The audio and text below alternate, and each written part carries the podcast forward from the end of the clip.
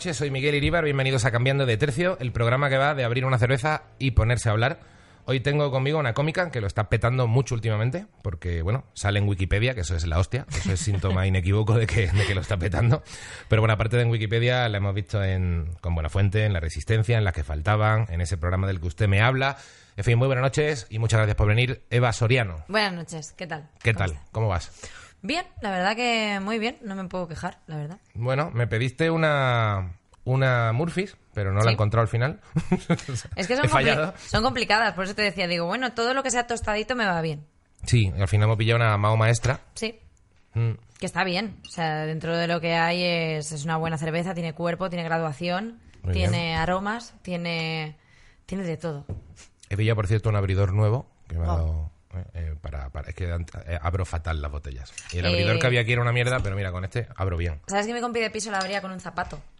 Pero el chaval estaba normal, bien. No, no, que- era, era una chica y cogía la de esto y lo que hacía era le pegaba a la pared y no sé cómo saltaba. Yo creo que de la presión, o sea, al final saltaba el, el taponcico. este. Pero con un zapato, ¿cómo? O sea, metía el zapato y yo creo que de la presión hacía que, se, que reventara.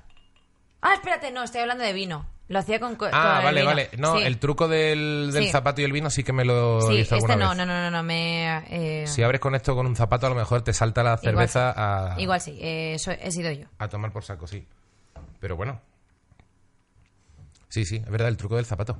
Sí, y luego el de los mecheros. Esto, eso sí, el de los mecheros con esto sí que. Sí, mechero, eso sí. tenedores, Eso sí. bordillos. Es- bueno, bordillos ya te arriesgas a beber cristal. Todos los que hemos bebido Bueno, litronas en la calle, cuando se podía todavía beber litronas en la calle, hemos aprendido a beber, a abrir botellitas. Yo es que era más de cubata en, en aparcamientos. Bueno, está bien, es otra O sea, variante de no, glamour. No éramos tal, tanto de birra, éramos de, de vodka Kenebeb y... mm, Guau. Sí. Bueno, Bueno, salud. un placer. Salud. Uy. No he apoyado. Eh, Ya. Mal se va a dar la tarde. Si el otro día en YouTube uno comentaba, hay que ver de verdad que siga haciendo el que apoya, lo- el de que apoya no folla, me parece alucinante, decía uno. Y tiene razón. a mí otro día bueno, me dijeron, hay ya que superstición casi. Hay que apoyar y hay que mirar a los ojos. O sea, Ya. que eso ya era como, bueno, es un rollo un Y tampoco poco- hay que pasarse. un poco creepy, ¿sabes? En plan, y ¿verdad? Que Claro. sí? ¿verdad? Y como gritar, follar, hay que "Va, follar follamos, luego. ¿verdad? Claro, Eh, no, no es necesario. no, no es necesario. Me ha jodido porque tenía un chiste con la cerveza Murphy y si te pegaba la cerveza Murphy también la ley de Murphy por hablar de mala suerte y de cosas, pero bueno, en realidad ni siquiera. Bueno, podemos tirar por ahí si quieres. Lo que pasa No. es que la maestra, podríamos tirar, eh, maestra, ¿qué pasa? ¿Tuviste algún trauma en el cole? Y tirar por Bueno, ese también. rollo. ¿Sabes? En plan, ¿por qué? ¿Te recuerda a tu infancia? La cerveza. También, sí, mm, hablando del cole, me he acordado de tu diario eh, que, que publicaste hace poco. es maravilloso. Y tu, y tu no, no, no novio ni hostia, tu, tu amor, no, tu amor de los eh, 11 años, es, Eloy. Es que no fue mi novio ni siquiera. O sea, es que ese hijo de la gran puta es que no se ha molestado ni en contestarme al Facebook. No, no, pero la has encontrado de verdad. Encontré a Eloy, tengo que decir que es eh, eh, alpinista, creo, o algo así. O sea, yo salí una típica foto Ah, bueno. subiendo montaña. O sea, el tal. chaval, tú ya reconociste la buena genética desde pequeño. El, cha- el Eloy era el fuertecito de la clase. Eloy medía un metro cincuenta, o sea, no nos engañemos. O sea, Eloy era un niño muy pequeño para su edad, no estaba... No. Lo que pasa es que tenía una cara como muy dulcecita y tenía los ojos mm, azules, o sea, era, Claro. un, era un caramelo de niño y todas estábamos enamoradas de él. Claro. Pero es que me llegaron a enviar mensajes de tías del colegio donde yo iba, en plan, yo también estaba enamorada del Eloy, y digo, ¿cuánto daño hizo ese pequeño cabroncete? Ya. Y nada, no me ha contestado, pero bueno, en su línea, ¿sabes? No esperaba nada después de todos estos años. No esperaba nada de él. ¿Sabes que los ojos azules son como una especie de atractivo universal?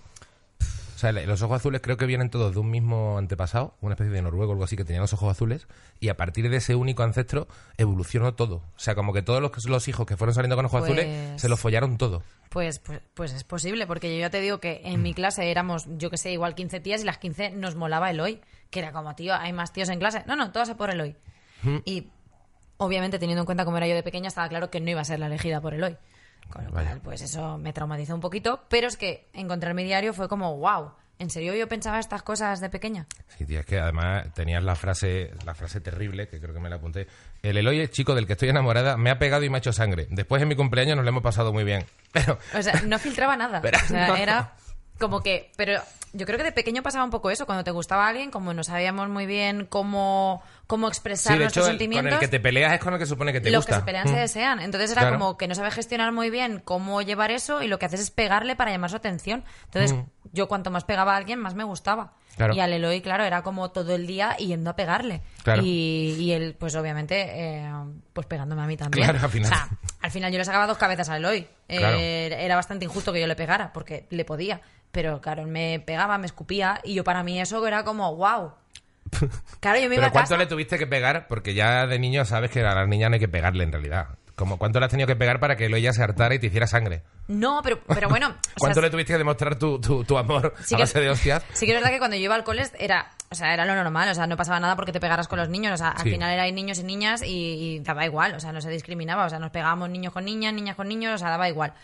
Pero para demostrarle a alguien que le gustabas era eso, le tirabas del pelo, le cortabas una camiseta. Sí, jugabas o sea, a correr detrás y agarrarlo, como siempre te ibas a... cualquier- Entonces, eh, la muestra de amor universal en mi época era pues que te pegaran. Hmm. Hostia, me, me sabe muy mal decir esto, pero cuando eras pequeño era como, guau, me ha pegado una patada, eso es que le gusto. Sí, Que eres de, de ser imbécil, pero era así.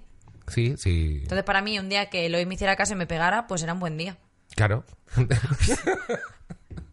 sí, que De dicho, sí. dicho, pero bueno, Dicho es que así suena hay muchas cosas de los 80 y de los 90 que dichas quedan fatal, pero eran ciertas. Pero ¿Qué vamos a hacer? Oye, que los códigos están para cambiarlos también, Sí, para ver los claro, fallos. claro. Pero sí, eh, yo llegaba a casa y era como, hostia, me ha pegado. Y yo ya me iba feliz. Luego ya evolucioné y cuando ya iba a la ESO vi que esa no era la forma correcta de hacer las cosas. Claro. Y era como, bueno, pues me conformo con que se pongan mi abrigo y luego oler mi abrigo en casa de su colonia. O sea, yo era una puta psicópata de pequeña impresionante, pero de verdad, ¿eh? O sea, para pensar las tonterías que hacía por tíos y era como, tía, o sea, eh, ¿qué problema de inteligencia emocional tenías de pequeña? O sea, no, no lo acabo de entender. Mientras que ahora seguro que tienes una madurez absoluta Bueno, eh, te está hablando impagable. te está hablando la Eva más serena, Ya, la Eva imagino. que no se equivoca al escoger pareja, eh, una tía madura, una tía, bueno, mm, pues pues qué te voy a hablar, pues de la experiencia de estos casi 30 años. Exactamente, Eh, que ya, ¿qué te voy a hablar? con toda la vida por detrás, ¿verdad? Que claro, eh, ya ves todo con perspectiva. aquellos errores de los 29 y medio. ya no me pasan. Eso ya no te ocurre. No, ya no me ocurre. No, no, no. El fin de semana pasado lo tienes súper superado. Ya no, ya Claro. esas cosas, yo ya ir- no, ya esas cosas no me pasan. No, no, para nada. Bueno, yo te traía porque eres una cómica de puta madre que te, que te está yendo, que te está yendo muy bien. Eh, de hecho, de hecho estás, estás por todas partes. Eh, yo creo que el, el punto, yo creo álgido en el que, o sea, el, el punto máximo o inaugural de esto fue como la resistencia, ¿no? Seguramente, ¿no? En el que, o sea, ya, ya estabas haciendo muchas cosas, Sí. ya habías estado con buena fuente, ya habías hecho Sí, historias. lo que pasa es que no habían pasado, o sea, habían pasado como un poco por alto. O sea, quiero decir que yo apareciera en Leitmotiv fue algo muy puntual y al final pues se terminó y tampoco tampoco tuvo mm, relevancia. Pero sí que el momento en el que apareció la resistencia con el monólogo del Cunilingus fue en el momento en el que eh, yo vi un cambio de eh, de pronto no te yo lo vi sobre todo en redes sociales te voy a ser franca Claro. o sea en redes sociales pasé de tener 2.000 seguidores a de pronto en menos de una semana me subieron como 4.000 seguidores Claro. que era como, ¿qué cojones es esta No, mierda? es una barbaridad. Y a mí me llegó por WhatsApp de compañeros de la Facultad de Sevilla. Es que se viralizó. O sea, Mm. yo no esperaba que tuviera ese impacto, porque lo típico que tú haces un texto, lo escribes y dices, bueno, pues esto es, es gracioso, es divertido, pues lo voy a hacer. Lo que pasa es que, claro, no tenía en cuenta el factor resistencia, que es como que tiene mm, millones de seguidores, y luego, aparte de eso, que de pronto el monólogo que yo hice era como, ¡buah, qué guay! eh, mensajes de gente de, me veo súper reflejada en lo que estás Claro, contando. es que seguramente captaste una necesidad de la gente, de las tías, de explicar que, que les comían los coños muy mal. A lo Bueno, mejor. eh, pero mensajes de gracias a ti, mi novio, tal. digo, este pero- programa sale por fin a la luz, por pero- fin mi novio sabe que se lo tiene que currar un poco. Claro, pero como cosas que yo daba por hecho, en plan, bueno, es que yo no concibo que en una relación no haya sexo oral por las dos partes. Entonces es como, de pronto, tías, de mi novio no me lo había comido nunca y gracias a tu monólogo lo hablamos y lo ha hecho. Y yo, ¿En serio? ¿En serio? Te juro que a mí me llegó, eh, me, me- bueno, me han llegado mensajes, pero el de una chica eh, fue como, tío, no me puedo creer que estén haciendo eh, Capitana Marvel y no me hagan una peli a mí. O Totalmente, o sea, era totalmente. como, eh, después de dos años de relación, eh, mi novio por fin, después de ver tu monólogo, lo hablamos y me ha hecho sexo oral y era como, Buah. ¿Qué me estás contando? O sea, eso es, eso es un nivel de... O sea, algo me tienen que hacer. O Sí, algo- algo- Algo hay, eh, una plaquita, un, una ya, pero Capitana una- Cunilingus tampoco queda guay, No, entonces hay que buscarle un, hay que buscarle un fondo bonito al, al héroe. A ver. Marvel no me va a hacer nada, Oh. pero yo qué sé, un algo. O Un sea, algo. un- una carta del ayuntamiento, en plan, gracias por tu labor social. Sí, un, sí, una placa. hay en gente más lado. Mm. feliz gracias a mí. O sea, yo, eh, ya no solo con la comedia, sexualmente hay gente que está feliz. Eso es verdad. Eso, no. Eso es cierto. O sea, es una realidad que a mí me, me- me llegó. Sí. Ahora sí que es verdad que cada vez que alguien lo, retu- lo retuitea que tiene, que tiene cierto cierta presencia en redes, noto que me vuelven a subir los seguidores. Es como a ver quién ha colgado otra vez lo del coñunismo, porque seguramente sea por eso. Y, y efectivamente, eso, vecina del ático, el monólogo, no sé qué, que lo han retuiteado y hay gente que me vuelve a seguir. Pero sí, sí, la verdad es que el boom fue la resistencia. O sea, Creo que no he hecho nada mejor en la vida que eso. A mí me gustó que pones muy mal a los chavales de 20 y pones mejor a los chavales ya que estamos ya en los 40. Eso, eso está guay. Bueno, pero Porque sí que por lo menos dentro de algo que cala tanto, que no piensen que encima No. con 40 es peor que con 25. A ver, sí que es cierto que pongo, que, que pongo muy bien a los de 40, pero claro, tengo que hacer un entrecomillado. O sea, los de 40 que tienen cierta experiencia. O sea, quiero decir. Hombre, claro, claro, No un tío de jode. 40 que lleva mm, 20 años con su pareja, que igual no lo han hecho nunca, de repente se vuelve a encontrar en el mercado y es torpón, no lo siguiente. O sea, Ya. es como un cervatillo que acaba de nacer y no sabe andar. O sea, yo estoy hablando de un tío de 40 curtido en la guerra. Ya. O sea, un tío que lleva pues ya años de. He probado mil cosas. Y, y, vamos, los de 20 años, eh, lo siento por ellos, pero sí que es verdad que el hecho de no tener experiencia, pues es lo que te da un poco. Pero vamos, que es. O sea, no estoy. Hice un. un- estaba generalizando, pero seguramente habrá casos puntuales en los que un tío de 20 supere a uno de 40. No, bueno, seguro. Seguro, pero en- seguramente. Luego también está que al final no, no todos los coños y, y- y al revés pasa igual, no todos son iguales. Entonces, por supuesto. Tú puedes tener, acostumbrarte a uno y de repente otro tiene otra... Sí, sí, sí. Y aparte ya no solo eso, o sea, que, que hablamos de personas, o sea, es que cada persona tendrá una necesidad diferente a la otra, o sea, a una persona le gustará una cosa y a otra otra. Yo creo que es así, o sea, yo... es- vamos a entrar ya en el tema sexual porque es que estamos entrando demasiado pronto. No, yo iba a entrar todavía, ahora iba a seguir de hecho con, ¿Sí? con el tema cómica. ¿Sí? Sí, sí, luego entramos si quieres. Si quieres entrar en el tema sexual, entramos, a mí me da igual. Bueno, es que- Aquí no hay ninguna norma en el fondo. O sea, Bueno, yo- sí, es, es cierto. Bueno, es que el tema sexual es, es algo como que le estoy dando muchas vueltas desde entonces, porque en el momento en el que salió el monólogo, eh, pues yo, claro, yo creo comedia porque me hace, pues algo que me hace gracia y que me parece divertido, pero de pronto vi un... O sea, una dinámica de que gente eh, me decía que lo que estaba haciendo era algo que pues impulsaba el feminismo, que hacía que las mujeres tal, no sé qué. Y claro, yo me vi envuelta en, en esa polémica, rollo, hostia, pues yo no esperaba que tuviera tanta relevancia y me encuentro con esto y ahora me veo como eh, con la necesidad de buscar temas que de verdad remuevan algo. Entonces ahora estoy como estudiando, estudiando, eh, estoy pues viendo ciertos Sí, mirando temas, mirando temas comportamiento, y ahora estoy como muy a fon- o sea, estoy muy a saco con el porno y claro, eh, te lo juro, o sea, nunca he consumido tanto porno como estoy consumiendo ahora. Ah, vale. Eh, mm, pero no por placer, o sea, Por sino por, documentarme. Te por juro hacer que algo por la comedia y la mujer a la vez. te juro que hay una parte de documental. Luego que yo utilice mis ratitos libres para lo que sea, están ahí. Eso ya es otro tema. Pero Bueno. que me documento, me documento. Y he visto ciertas cosas que dices, ostras, es que es normal que estemos como estamos porque si el referente que tenemos en España, y, y en España y en, y en el mundo, es el porno, claro, normal que la gente folle como folla. O sea, es que follamos solos. O sea, tú en realidad vas a acostarte con alguien y estás más pendiente de cómo te estás viendo tú para la otra persona que en generar una complicidad y en generar un... O sea, un buen clima y en que los dos estéis bien. O sea, es más, cómo estoy quedando yo frente a la otra persona. Y eso es lo que me desvirtúa un poco el concepto del sexo en general, que es que estamos follando solos. Y estamos follando solos de cara a la galería. Y es como, tío, no, no es Y yo creo que eso justamente en las generaciones más jóvenes debe ser incluso más acusado. Porque de alguna manera la... El postureo, quizá, de- Sí, el, el postureo, el, el follar como has visto en la tele y no haber aprendido un poco más por ti mismo. Claro. O sea que al final yo creo que en mi generación la gente, aunque sí se veía porno, pero no era tan, Fácil. tan masivo ni tanta variedad. No Realmente era, bueno, pues veías una peli en la que había gente follando, pero no había, no había 4.000 categorías, 50.000 historias. que de 50.000 repente- páginas que te lo ofrecen Claro. fácil, rápido, que lo puedes consumir donde quieras, con quien quieras, Mm. y es como que lo que estás viendo para ti, que Mm. mm, partes de una educación sexual nula, es lo que crees que debes hacer cuando tienes un encuentro sexual. Con lo cual te encuentras eh, historias con gente que dices, hostia, es que esto no es ni medianamente en el porno y tú crees que es lo que debes hacer.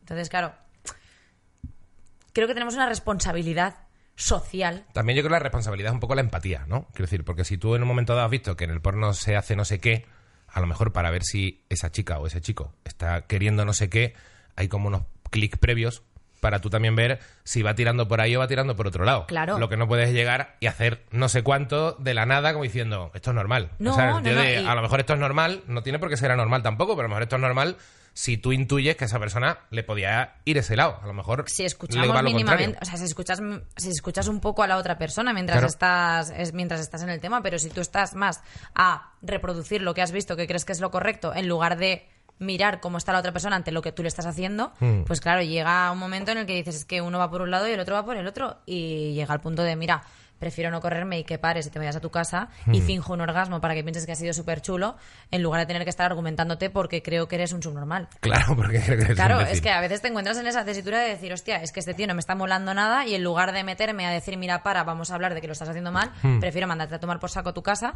y ya no quedar nunca más contigo. Que a veces perdemos a gente solo porque no hablamos. Y creo que es culpa también del porno. Es que me voy a poner un poco filosófica. Rollo, redes sociales que nos hacen ser cada vez que aguantemos menos cosas. Rollo, bueno, hablo contigo y si no me interesas, ya habrá otra persona que me, Sí.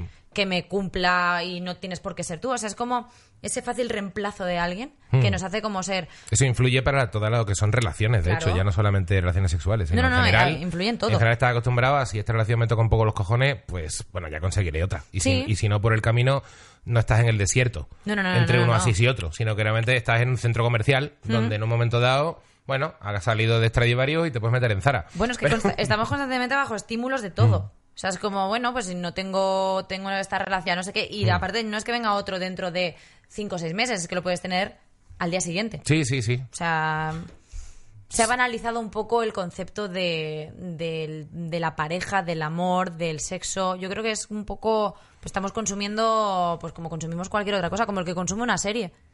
O sea, como el que se mete en Netflix a consumir una serie, eh, la ve y ya está. Sí, no, te ves incluso un capítulo y pasas y te vas a otra, antes, de, Exacto. antes de haber Si visto no te- ni siquiera de qué iba la Exacto, serie. si no te acaba de enganchar la serie en el primer capítulo, Claro. pues no te molestas en ver el segundo, te vas directamente a otra serie. Si por lo menos viera series bien, dijera, mira, me he visto Los Sopranos, oye, pues te has visto Los Sopranos. Sí, pero si te, si Si te luego estás te viendo ves- claro. lo que te recomienda Netflix de película rollo o la serie de You o alguna Mm. de estas que te recomienda en plan, creo que por tu perfil te va a gustar esta mierda. Y dices, bueno, pues voy a ver y no te gusta y te vas a otra. Pues eso es un poco, eso es un poco ahora. Ya no hay romanticismo. Eva. No, tío, no. Joder. No, no. Pero luego, cuando también a veces hay romanticismo, de pronto es un pesado o una pesada, hasta que eso también poco mola.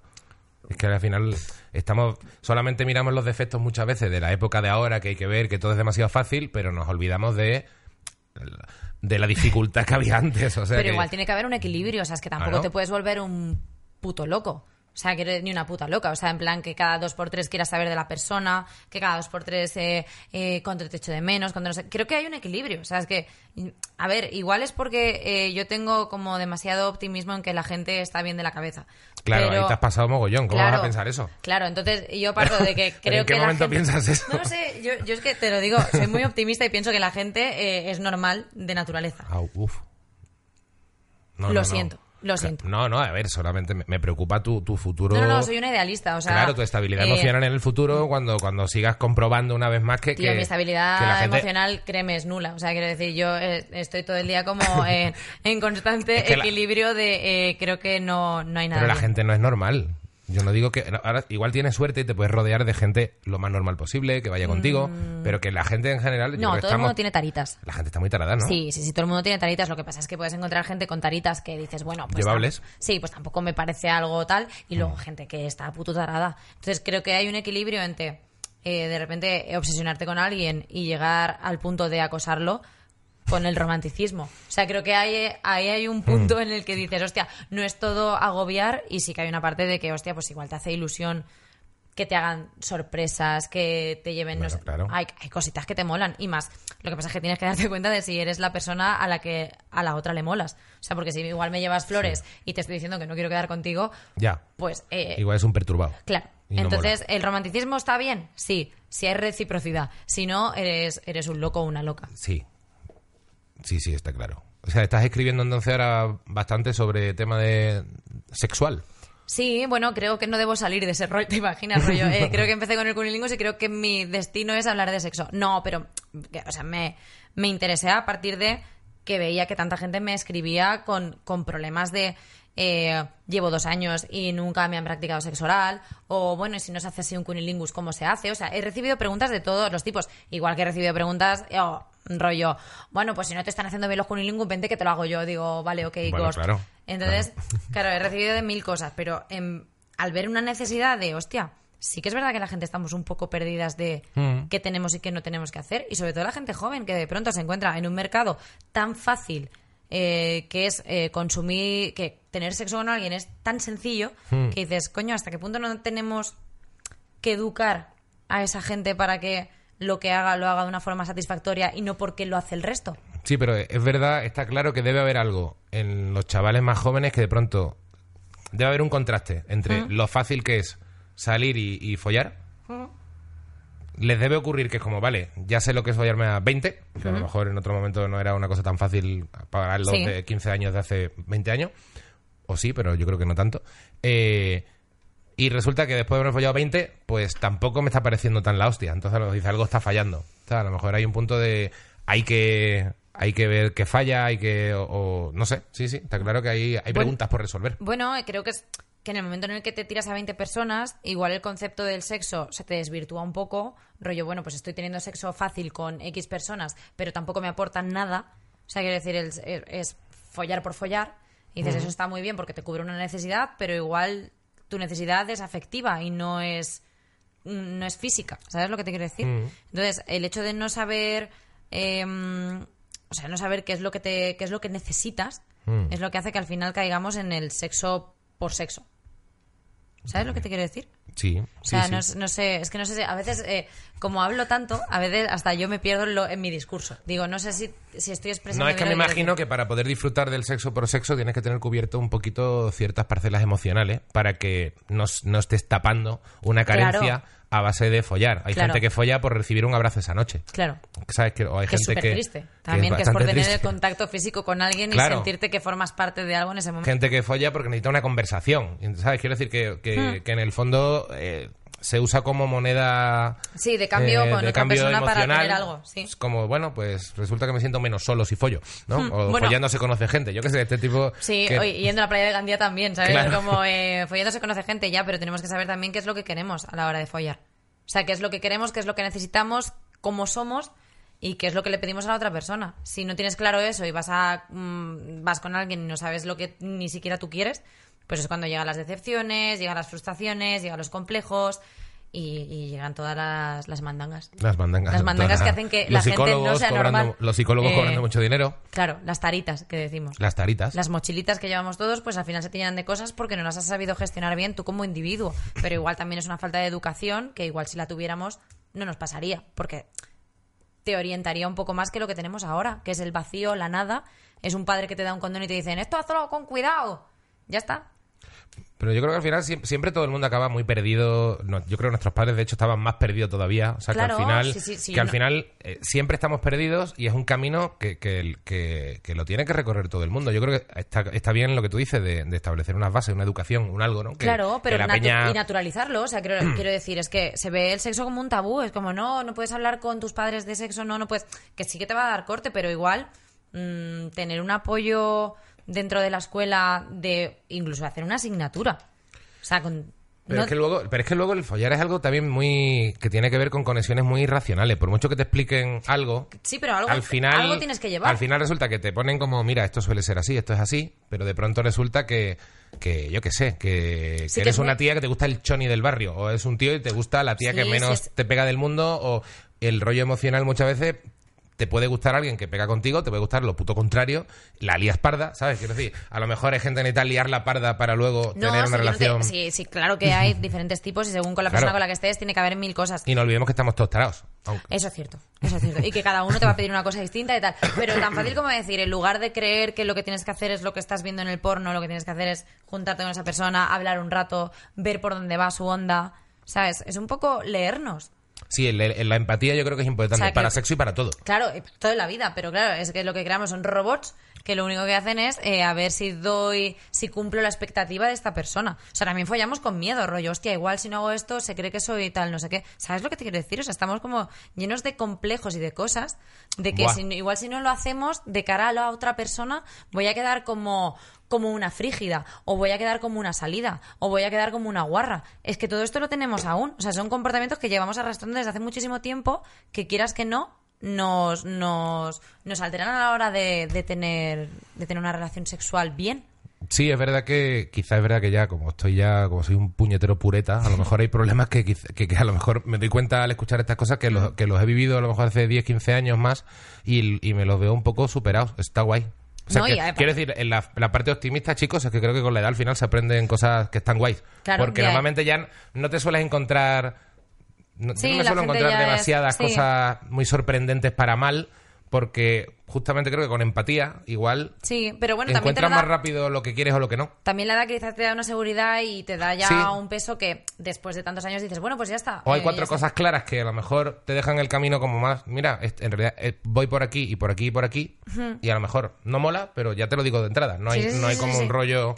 No, no hay- pero la gente, la, la gente más joven es, es más insegura. O sea, yo, por ejemplo, soy insegura en ciertos aspectos. A ver, yo creo que Y- todo el mundo lo somos en algún grado, Sí, pero, pero que es verdad ya- que se aprenden truquis. Claro. Para- ¿Sabes- para disimular un ¿Sabes poco cuáles son tus checkpoints? atajos, De, claro. Hmm. eh, sé que esto se me da de puta madre, eh, esto es lo mejor que sé hacer y creo que te va a molar. Hmm. No sé, yo creo que es un poco eso. Y ya te digo, llevo dándole caña con el tema del porno porque veo, cier- o sea, veo ciertas cosas. O sea, hay cosas del porno que dices, hostias, es que esto no es, me- no es normal. O sea, no es normal porque luego es algo que igual un chaval de 15 años cree que es lo que debe hacer Hmm. y se va a encontrar con que igual alguien le pega una hostia porque no es normal. Hmm. Entonces es un poco eso. Eh, me encanta ponerme intensa hablando de porno. Rollo, Sí, creo sí, que el sí. porno. No, no, estás indignadísima con, con la evolución del... Pero, no, pero tienes razón y, y es un tema que, que, que me he cruzado eh, hablando con, con chicas, tanto amigas como a lo mejor con las que compartes más cosas, y, y es verdad que es un tema. Y es un tema muy recurrente el, el que, que los tíos de 20, 25 palos o tienden a unas actitudes y a un individualismo como muy cutre que te hace sentir al Sí, final sí, sí, sola, solo y que el tío a lo mejor incluso se siente contento de que, de Satisfecho que lo ha porque hecho dice, guay lo ha hecho guay. y, y también creo que es síntoma de que te has liado con un gilipollas. O igual bueno. es que también para vosotros también es una mierda, porque a nosotras se nos meten unos ciertos roles que no molan. O sea, porque yo, por ejemplo, en gran parte del porno que consumo, no me veo representada. Digo, yo es que esto, pues a mí, sinceramente, excitarme, lo que se dice excitarme, no me excita. Pero sí que es verdad que creo que también vosotros tenéis una presión añadida de. Claro, tú ves una peli porno que igual dura media hora y ese tío durante la media hora está pegando el callo como el que más. O sea, Evidentemente. igual ese tío eh, te, te la coge, la tira tal. Claro, y dices, claro. bueno, eh, vale, están cortando, ¿sabes? Que son escenas Sí, que sí. luego se, se- eh, Vale, pero claro, tú lo ves y dices, Buah, que ese tío está durando un No, montón. no, cumplir esa expectativa. Si yo no duro, soy un picha floja. Claro, y claro. como les diga a mis colegas que se me ha bajado o que no sé qué, ¿para qué quiero más? O sea, yo creo que también se os mete un miedo de Hmm. es que como no des el callo, es que como no seas un puto espartano, Hmm. Sí, eres sí. un mierda. No, no, es una presión, ¿eh? Claro. Y cuando uno va borracho encima es, todavía peor. Pues por eso me refiero que si tú tienes... eh, Yo, de hecho, también estoy escribiendo mierda sobre esa. ¿Ves? para- es que para- al final Mm. es muy goloso porque dices, es que al final eh, llevamos a cabo una serie de comportamientos que no es que seamos nosotros, sino que se nos ha inculcado, aunque sea de una forma eh, inconsciente, que tú dices, bueno, he visto porno, no pasa nada, pero tú al final eh, adquieres unos comportamientos que no son tuyos y que dices, hostia, ¿y yo por qué me estoy viendo presionado a tener que durar dos horas cuando me habría corrido hace cinco minutos? Sí. Y dices, y no pasa nada, porque luego hablas con la persona y ya está, o sea, ninguna que te va a decir, ¡ah! Dos minutos, pues a tomar por culo a tu casa. Alguna la hay, yo creo. Bueno, pero, ah, bueno, pero alguien normal. Si te hace eso es que no merece la pena que vuelvas a quedar con No, yo lo que, lo que sí creo es que muchas veces, eh, cuando, cuando eres más joven a lo mejor y de repente estás más, yo qué sé, llegas más chuzo a- a- a- al momento que tienes que llegar y tardas más o estás que dices, mira, ahora mismo de aquí a una horita esto no va a Esto ningún lado. Eh, hay un punto que creo que hay una, una regla, esto sí lo pensé hace tiempo, hay una regla que funciona en comedia y que funciona en la cama cuando te vas con una tía y estáis los dos chuzos. Hmm. Para, para que la situación no sea incómoda, o sea, hay una, una ley básica que yo creo que tú, en el escenario, yo creo que estarás de acuerdo, que es, si tú no lo pasas mal, el público no lo pasa mal. Ah, por supuesto. Entonces, por supuesto. si tú de repente estás que en ese momento a las 8 de la mañana no estás rindiendo Y te estás riendo. agobias Y- como un idiota, la tía No, pasa mal por ti y quiere que te vayas. Claro, pero si si, no- tú en realidad no generas una expectativa, sino No. te ríes del propio fallo te- y simplemente vas tirando guay, Sí, sí, sí. en realidad la tía dice, joder, guay, y vas tirando y al final, incluso a la, a la hora igual estás echando un polvo. Claro, es el, clim- es Pero el no clima que creas, es, es, es, es todo. O sea, es que al final una relación sexual no se, no se reduce solo en una penetración, sino es. Claro. todo lo que creas Sí, alrededor es de el ella. rollo, es el tal, claro. Claro, Sí, sí. pero pero bueno, yo creo que eso es eso en el porno pues no sucede. Y ese era mi alegato, señoría. Es como eh, la Bueno, chapa, la chapa. Bueno, pero estamos, hemos sacado el porno a raíz de cosas que estás escribiendo de comedia. Claro, sí, Esto pues está- por ejemplo, es eso que yo estoy ahora pues dándole como mucha caña al tema del porno, de las relaciones entre, en- o sea, entre seres humanos y, y creo que es importante sacar el tema del porno y aparte verlo desde la perspectiva de una tía.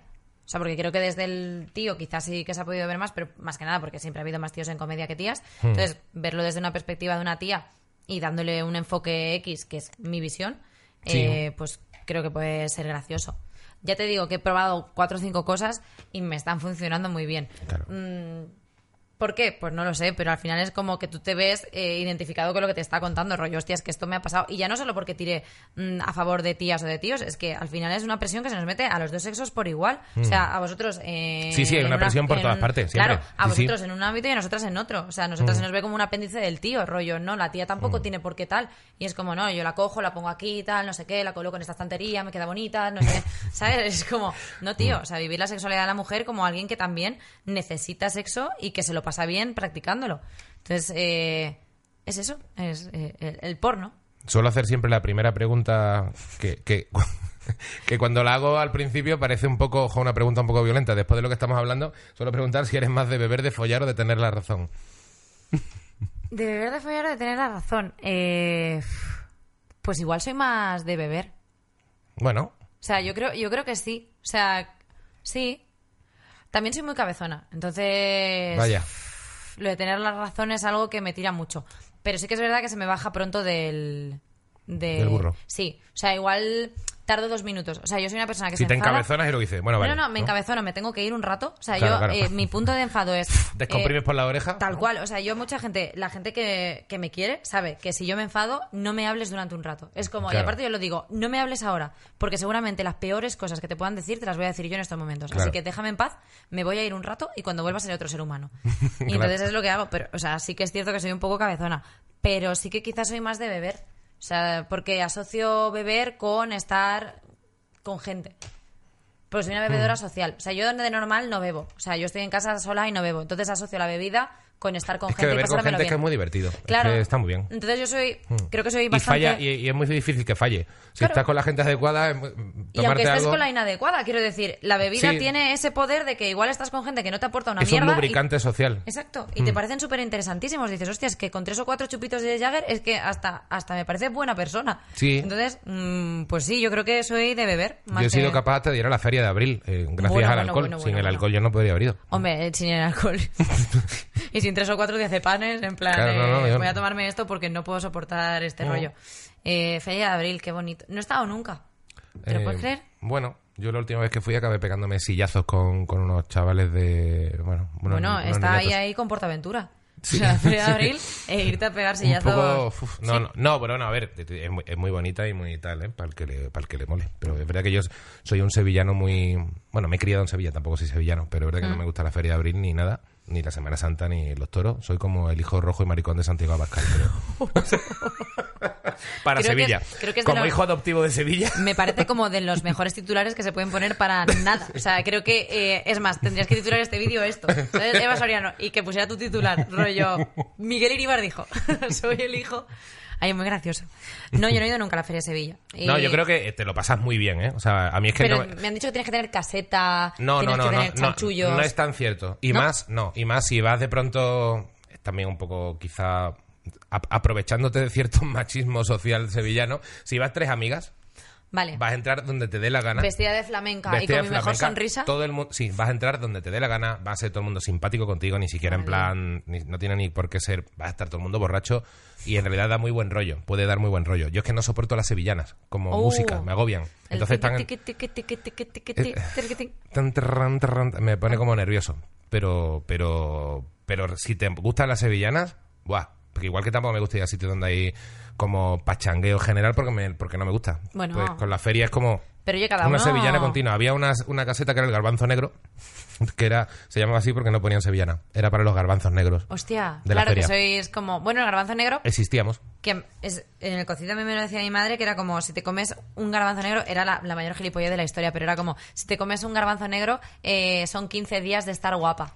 Claro, y si pisas una mierda después ya. No lo sé, guapa pero y mi madre, mi madre me hace comerme los, los garbanzos negros y yo pensando, Buah, lo voy a reventar en el cole. Claro que sí, lo vas a Y petar era como, infinito. eh, tía, eres un puto orco y esos 15 días eh, no, no te los da un garbanzo negro. No, la cirugía estética eh, se gana la vida porque los garbanzos negros no funcionan. No, claro, es que es un despropósito. O sea, creer que una legumbre quemada te va a dar No. un poder mm, de belleza que no te la da la genética. Mm.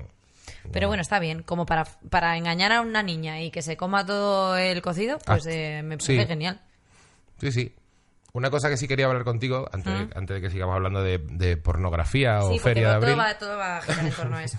Yo lo estoy no, viendo. no, que me parece muy guay que, que- que eres una cómica que aunque ahora estás en, coño, en programas de televisión de forma regular, que no es que seas de repente que tengas una colaboración cada mes en no sé dónde, sino, coño, estás eh, presentando un programa prácticamente todos los días en, en la 2, estás con las que faltaban, estás con... o sea, estás con, estás con Sí, estoy con, estoy estás con, con bastante mucho jaleíto. Sí, pero, pero guay. o Pero sea, aún así, eh, eh, te estás pegando, te sigues pegando el circuito de cómica. O sea, tienes el punto de, de cómica de verdad. Hay, hay muchas cómicas que empiezan a actuar, Sí. pero luego dejan de actuar en cuanto tienen un poquito de tele.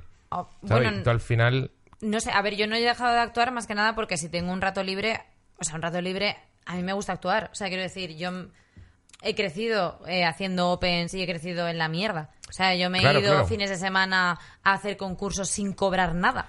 Entonces, claro. claro, eso voy. yo Es que eso con- no, todas, no todas las chicas lo hacen. Y muchas veces cuando preguntan, ¿por qué no hay más cómicas? Una de las razones es porque no todas las tías son capaces de aguantar tampoco eh, ir a bares donde el programador o el dueño del bar te dan el coñazo, Eh, donde el pueblo te yo- da y el hotel te dan un bajón infinito. Yo llegaba a llegar de un fin de semana llorando a mi casa. Claro. de decir, hostias, y guardo ese, ese cartel para, y lo, o sea, yo tengo como los carteles, hay muchas veces en sitios que pido el cartel, y tengo uno justo que es para recordar Mm. ese sitio, o sea, rollo, yo esto no lo quiero vivir más. O sea, Claro, y es como que claro, puedo claro. cambiar para no volver a vivir esto, pues tengo que cambiar ciertas cosas. O sea, es un poco como para mejorar continuamente. Pero sí que es verdad que es que yo llevo relativamente poco en comedia, pero es que he hecho tantas cosas. O sea, es que yo me acuerdo que empecé haciendo concursos de mierda, porque al final son concursos de mierda, Mm. que te los comes, que te vas a no sé qué pueblo y te vas a dormir sola, eh, teniendo que recogerte no sé quién porque no llevas coche, entonces te ves envuelta en ciertas cosas que hay veces que dices, hostia, esto es que igual no me mereces hacer. Todo el rato. Que hay de Claro. esos hay todo el rato. Claro, y me he hecho concursos, me he hecho bolos, o sea, he hecho de todo. O sea, es que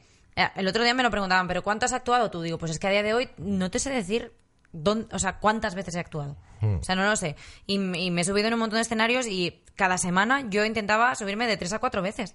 O sea, yo llegaba a subirme cinco veces a la semana a hacer comedia. Viajando o, o no. Tanto o viajando como en Opens, o sea, porque yo eh, de- entre semana estaba en Opens en Madrid, rollo, pues me iba al intruso, luego creamos Sí. la cueva, me iba a un picnic, me iba a no sé qué, luego cuando estaba en Leca Leca, todo esto, o sea, yo llegaba a un punto en el que cada semana me hacía cinco actuaciones mínimo a la semana. ¿Ves que así es como se forma un cómico realmente? Claro, o sea, yo... es que yo- es como se hace. O sea, que- pero, pero no todo el mundo tiene la paciencia, las ganas, la vocación de, de- de hacer eso. Pero así es como se forma una cómica y yo creo que por eso es una cómica tan solvente. Y la verdad es que esto no lo había hablado contigo, pero te vi en el, en el Stop Princesas, en Comedy Central. Sí. em, que no me tocó ir a la grabación, Sí, pero, sí, pero pero, pero lo, pero lo vi. Y joder, me pareció que, que con los pocos años que llevas, diste un golpetazo en la mesa de, de, de tía con oficio, ya.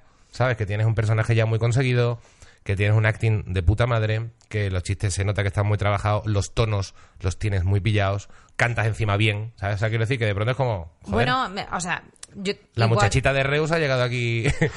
Pero, pero no para... eso, pero eso solamente lo que tú dices, es curro de años, de hacerte, Claro, pero, o aunque sea- sean cuatro años o los que lleves, pero Claro, yo empecé como en, 2000 co- en 2014 a coquetear con la comedia. O sea, rollo, me hago un concurso, pues no me va mal, voy a hacerme otro tal. Y yo empecé como eh, 2014-2015 fue mi año de empezar a hacer cositas.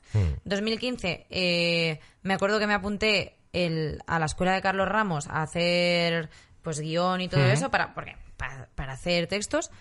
Eh, luego 2016 creo que estuve en el Liceo de la Comedia con Luismi también. O sea, yo me Sí. he apuntado, o sea, me he apuntado a todo lo que he podido para aprender lo máximo que pudiera y luego me he recorrido todo lo que he podido para mejorar todo lo que pudiera. Entonces, es como yo nunca he dicho no a nada. O sea, yo hay veces que me dicen, "No, Eva, es que esto lo estás haciendo y no lo deberías hacer." Digo, "Ya, pero es que para De todo mí se es- aprende también. Claro, para mí es experiencia. Es que es o sea, verdad. para mí subirme a un escenario, igual ese día pues me da no sé qué recurso, porque he tenido que Sí. lidiar con un público que no estaba a mi favor.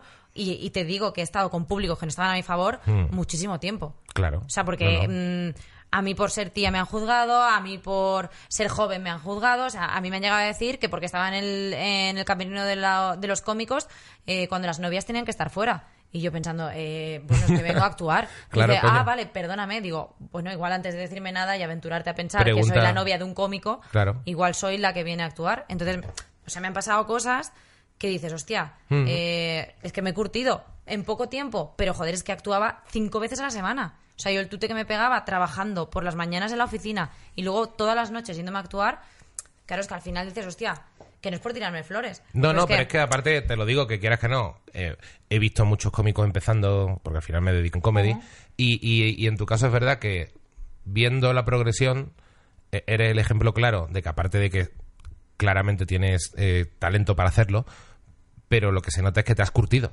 O sea, se nota que hay Sí, gente es- que, que, es, que es buena o que tiene, bueno, la capacidad, tiene el rollo, pero como no se curte, como no baja al fanguito, Claro. eh, de pronto es como, bueno, vale, tienes ideas muy guay, pero, pero de Pero pronto... no te has... Es lo que tú dices, ese irte a un público que tienes en contra y comértelo con patatas, te da ese, ese tono final de chiste, ese, esa última palabrita que has improvisado que ha hecho que funcionara. Sí, y el lo sacas fracaso, ahí. el fracaso Claro, te ayuda a el mejorar fracaso. muchísimo. O sea, Sí, yo, sí. yo del- de mis mayores fracasos he sacado algo bueno.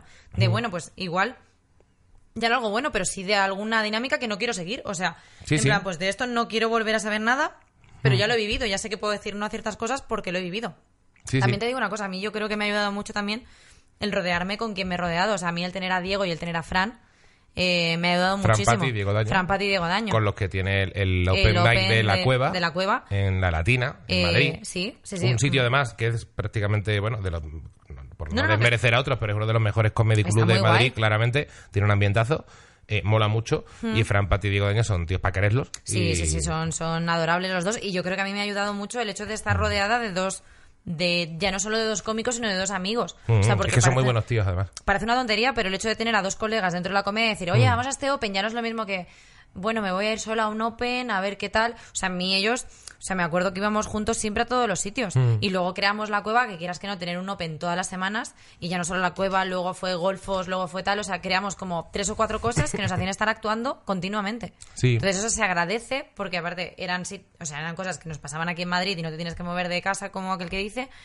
Pero claro, también te hace estar subiendo todas las semanas. O sea, es que para un cómico subirte todas las semanas ni que sea decir hola Mm. Es la hostia. Es la hostia. Y es necesario. Y no y te, y te obliga también a crear contenido. O sea, Mm. porque dices, bueno, puedes hacer una vez, dos veces, tres veces. Llega un punto en el que la gente a veces va a verte y ya se sabe lo que estás diciendo. Claro, y si además estás en el mismo barrio, estás en la Latina, quieras Claro. que no, La cada dos del semanas, tres, la gente del repetirán final, repetirán gente, claro. Muchas veces viene por, por, por la onda de que, Mm. o sea, el sitio, el ambiente que se crea. Entonces, claro, repiten. Si tú vas siempre con el mismo texto, al final canta por bulería. Mm. Y dices, hostia, o mejoro o cambio algo, o, me, o yo mismo me, me obligo a escribir, o es que la gente va a decir, bueno, es que esto yo ya lo he visto. Entonces, yo intento como siempre estar escribiendo. O sea, ya no solo por, por la gente, sino también por mí, digo, porque a la que no escriba, luego cuando quiera retomarlo, voy a estar atrofiada. Mm. Entonces es un poco, pues, también lo que tú te exijas. No, no, pero es que hay que bregarse ahí. Es que es, es el, es el trabajo del cómico. Hmm. Pero te digo, creo que en tu caso le has sacado mucho provecho y, y se nota mucho, ¿eh? Y bueno, a, a la vista está, quiero decir, pero ya, ya no solamente... Que yo creo que para televisión no necesariamente las cualidades de cómica son las que te valen para hacer tele.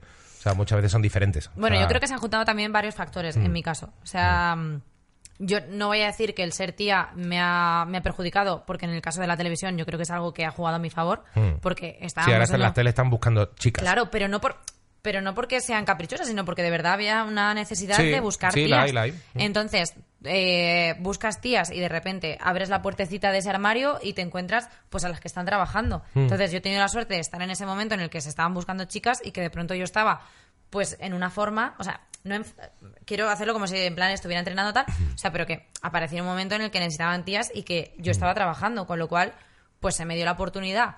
De pronto yo la he sabido aprovechar o mejor o peor, pero ahí estoy. Entonces, yo lo que quiero es, estoy como todos los días intentando mantener lo que tengo. Rollo, bueno, pues se me ha dado la oportunidad de esto, pues voy a intentar cada día ser mejor en lo que hago. Y así estoy puto loca. Bueno, O sea, es como todo el bien. día a ver dónde puedo ir a trabajar, a ver qué puedo hacer, a ver qué no puedo hacer, eh, a ver si puedo montar tal. Y, y llega un punto en el que, pues eso, estoy trabajando en muchos sitios, pero es que también los disfruto.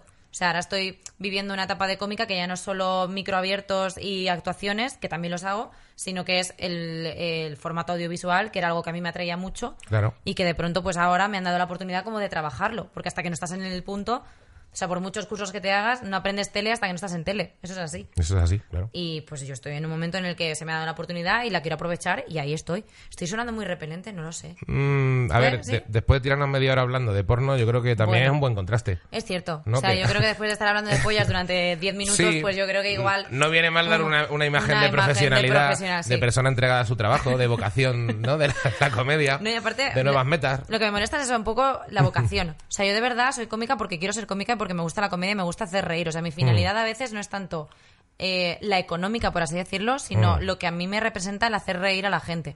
Suena como muy de si nos No, estás pero soltando un discurso tal. Pero sí que yo hay veces que las cosas tampoco las hago por, por pasta. O sea, es como, hostia, pues me apetece un montón actuar aquí.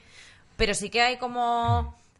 O sea, lo que estoy viendo últimamente es como que hay gente que busca como muy rápido, llegar rápido a los sitios y sin tener detrás un pozo que digas, hostia, pues que igual si llegas tan rápido te vas a pegar una hostia. Que ya no lo digo porque no tengas que llegar, todo lo contrario. eso siempre ha pasado. Eh, claro, no es, todo lo contrario, es como, pero es que igual si llegas en el momento en el que no tienes que llegar, te la vas a hostiar, que es lo que yo creo que me pasa a mí en Leitmotiv.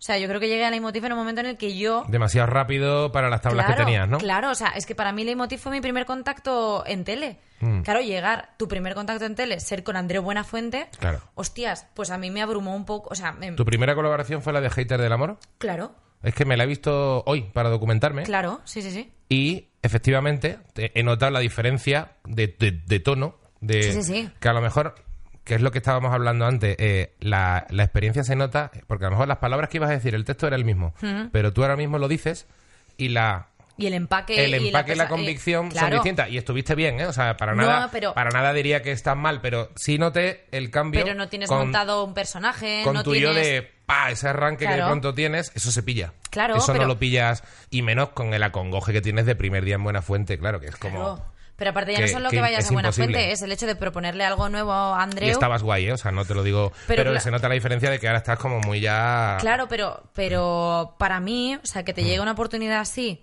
sin que estés preparado para que te llegue, Mm. pues sí que igual yo ahora, visto desde, visto con perspectiva, digo, hostia, pues igual si a mí ahora me llegara Leitmotiv, pues seguramente no lo defendería como lo defendí en su momento. Claro. Que ojo, que no me quejo, o sea, que, mm, vamos, No, no, y que- encantadísima. Pero sí que es verdad que seguramente lo afrontaría de otra forma que no, no sería como lo que hice en su momento. Igual lo enfocaría por otro rollo, lo llevaría por otro lado, o incluso la sección que propuse no sería esa.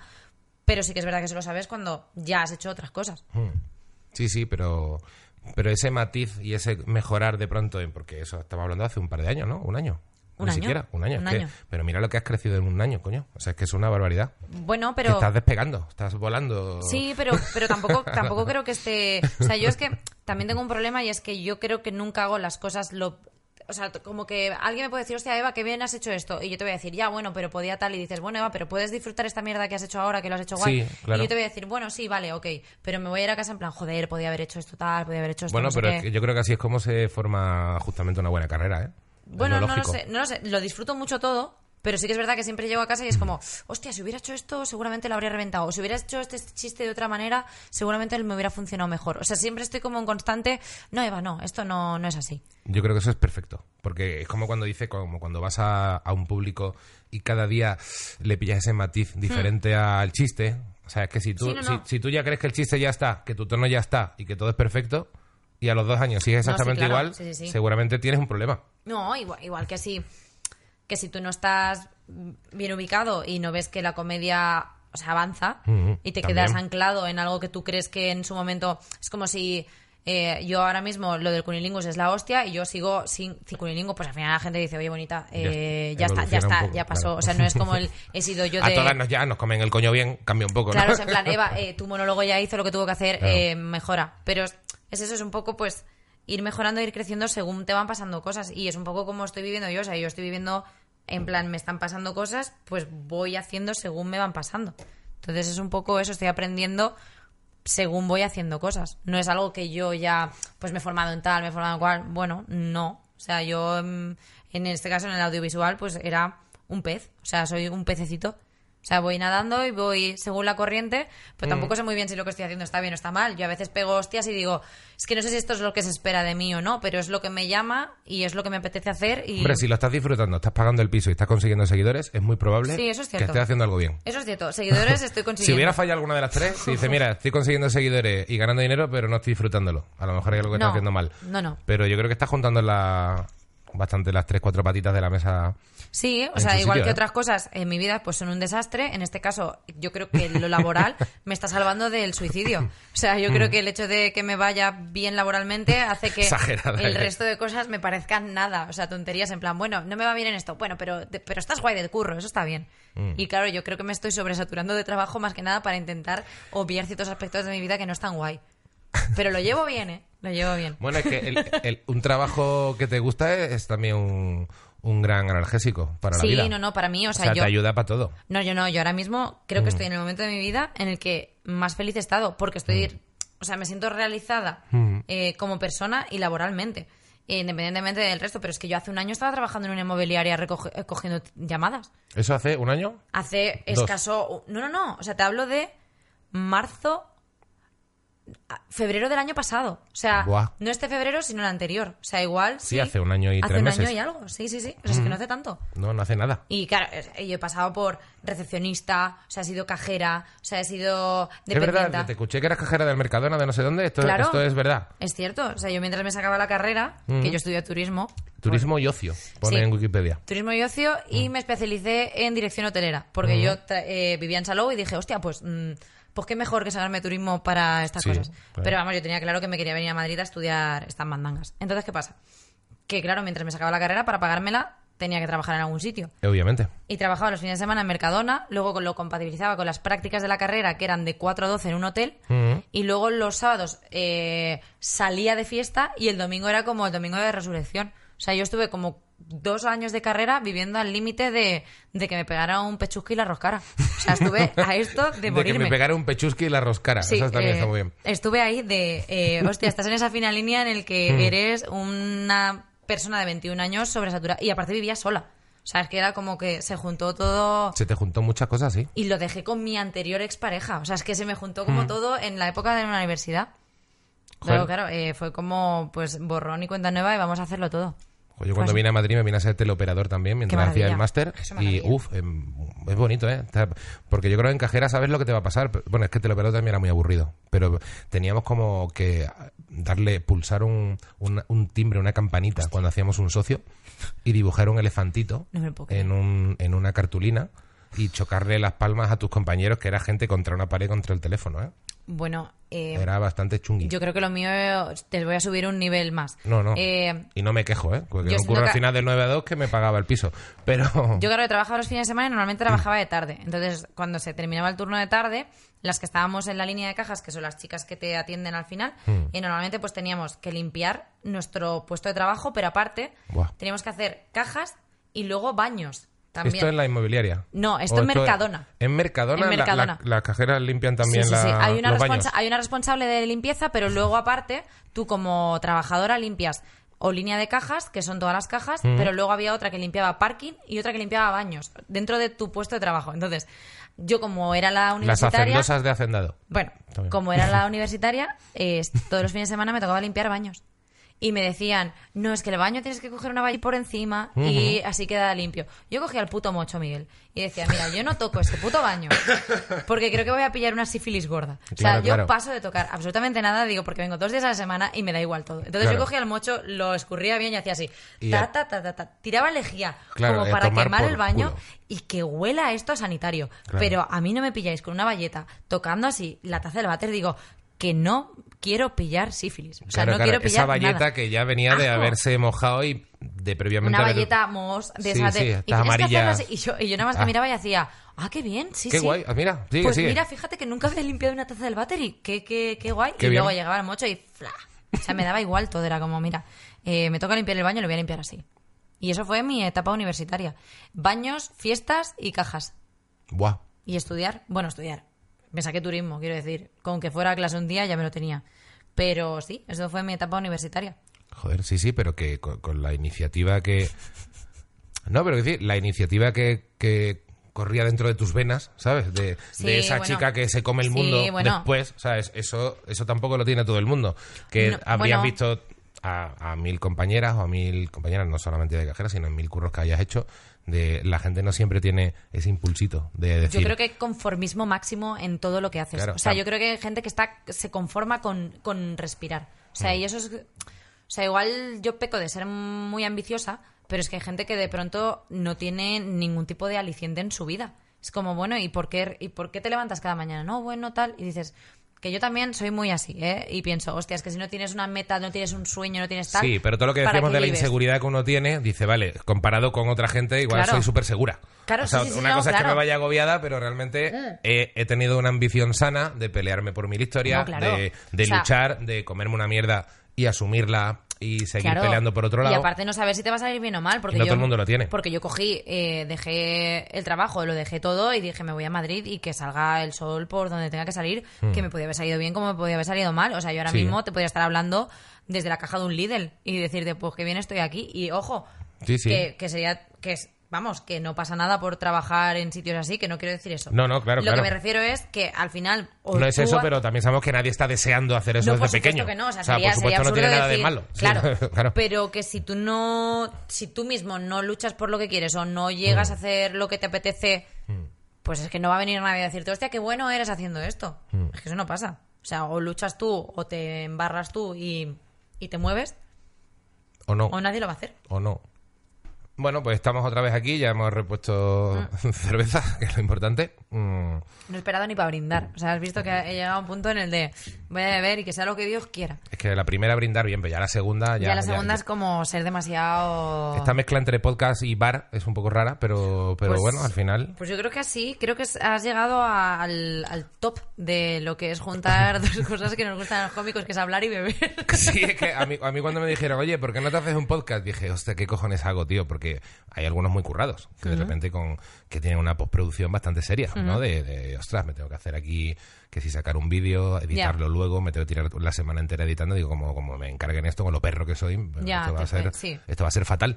Y de pronto digo, sí, si bebo cervezas con los cómicos, y oye... mm, Pues yo creo que, o sea, yo creo que es un punto muy guay porque al final nosotros nos movemos en eso, en Sí, al final estoy haciendo lo mismo que hago con vosotros en otro momento, pero en un sitio en el que Pero estamos- grabándose. Sí. Con un mínimo de iba a decir con un mínimo de contención pero tampoco siempre No, ocurre tampoco, eh. creo que a lo mejor decimos más burradas que las que os he escuchado a veces en la vida real Pero, pero yo creo que está sacando la esencia de todo el mundo. O sea, Bueno, es sí. como que con un poquito de de brebaje ya estamos todos Ya estamos todos aquí ya. estamos ahí en plan venga feria de abril Buah, a mí al menos me pasa o sea a mí me das dos o tres cervezas y ya empiezo como a como a mejorar el mundo es Claro. no porque esto no no sé qué y pero Claro bien sí. pero bien pero bien. Estábamos con el Lidl la, El Lidl. la ambición sana. La ambición sana sí. Y no sé qué más. Eh, nada, estábamos hablando de eso, de, o sea, hemos hablado de la gente de mierda que no tiene, que no aspira a nada en la vida. estamos hundiendo a, a la Estamos gente hundiendo a todo a aquel la, que no a la tenga- humilde clase obrera que no tiene ambiciones. Todo aquel que no tenga un propósito más allá del ir a trabajar todos los días, para nosotros es esa morralla necesaria para llevar trabajos de mierda que no hacemos nosotros. Eh, hostia, qué, qué buen titular. Eh, Sí, queda, queda, queda muy, muy poco elitista, muy, muy, Muy poco. muy, Muy poco. muy razonable con Bueno, la gente que tiene una vida tampoco- difícil. Tampoco me parece, porque nosotros tampoco. Yo, No, o sea, que aquí ninguno somos de familia de millonarios Claro. ni de nada. o sea, es que, esto es nosotros, así. Los cómicos, muchas veces venimos de, de- de, pues de eso, de, de la mierda. O sea, es que al final tampoco distamos mucho de que podemos. Mañana podemos volver otra vez a lo mismo. O sea, es que siempre jugamos en ese extraño limbo en el que estoy trabajando y Sí. tengo que combinar dos trabajos para vivir. Que lo hacen todos. O sea, que es que al final, o sea, un cómico, hasta que puede decir soy cómico y trabajo de la comedia. Hostia, Mm. eh, tiene que combinar mil cosas para que poder llegar a fin de mes. El otro día, no sé si era Vaquero, que también estuvo aquí, decía una frase, creo que off the record, que decía que los cómicos somos una profesión que muchas veces estás a una llamada de que te vaya bien o de que no puedas pagar el piso. Exacto. O sea, eh, Sí, sí, sí, sí, sí. y guay, pero ya más allá de, de un punto de que la gente que, es- que es una mierda, que es conformista, eh, creo que lo que tiene que hacerte pensar es en la suerte que tienes de haber podido, de que tenemos, de haber podido elegir un camino dentro de lo difícil que ha sido, porque todos hemos manejado curros de todo tipo. Sí, sí, sí. La suerte que es al final poder haber, que no todo el mundo tiene la suerte de pelear por algo y que en medio le salga. No, claro. Y en el fondo hay gente que efectivamente es conformista y no pelea nunca, porque también puede ser que porque lleva una vida tan difícil que, que, que no, que no, No, tiene no, las claro. herramientas, o no le ha salido, o no ha tenido huevo.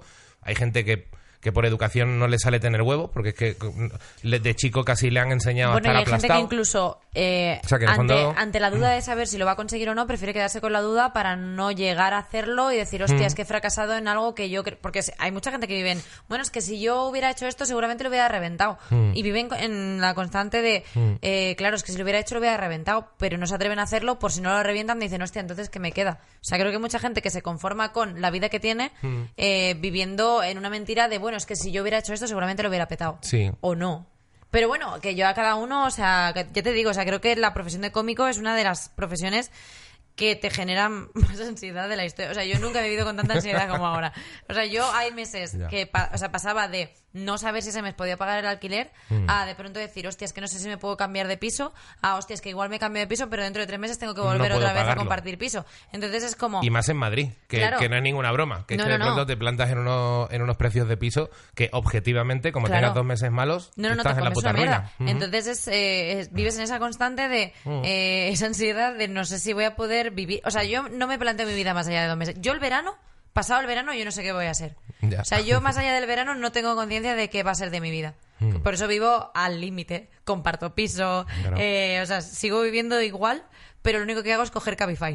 O sea, Por si acaso, el- para el- sentir que te va bien. el- lo único que he mejorado es que yo salgo por la noche y ya no me espero hasta que el metro abre para no tener que pagar, sino que digo, me puedo permitir un Cabify. Claro y me sí. voy en Cabify a casa porque digo, pues este caprichito te lo llevas tú para ti. Claro que sí. Son esas cosas Hombre, que te dices, sientes una señora con tu botellita de agua gratis. hombre, por supuesto, con el señora, eh. ¿qué, le- qué cadena, qué emisora? Y tú dices...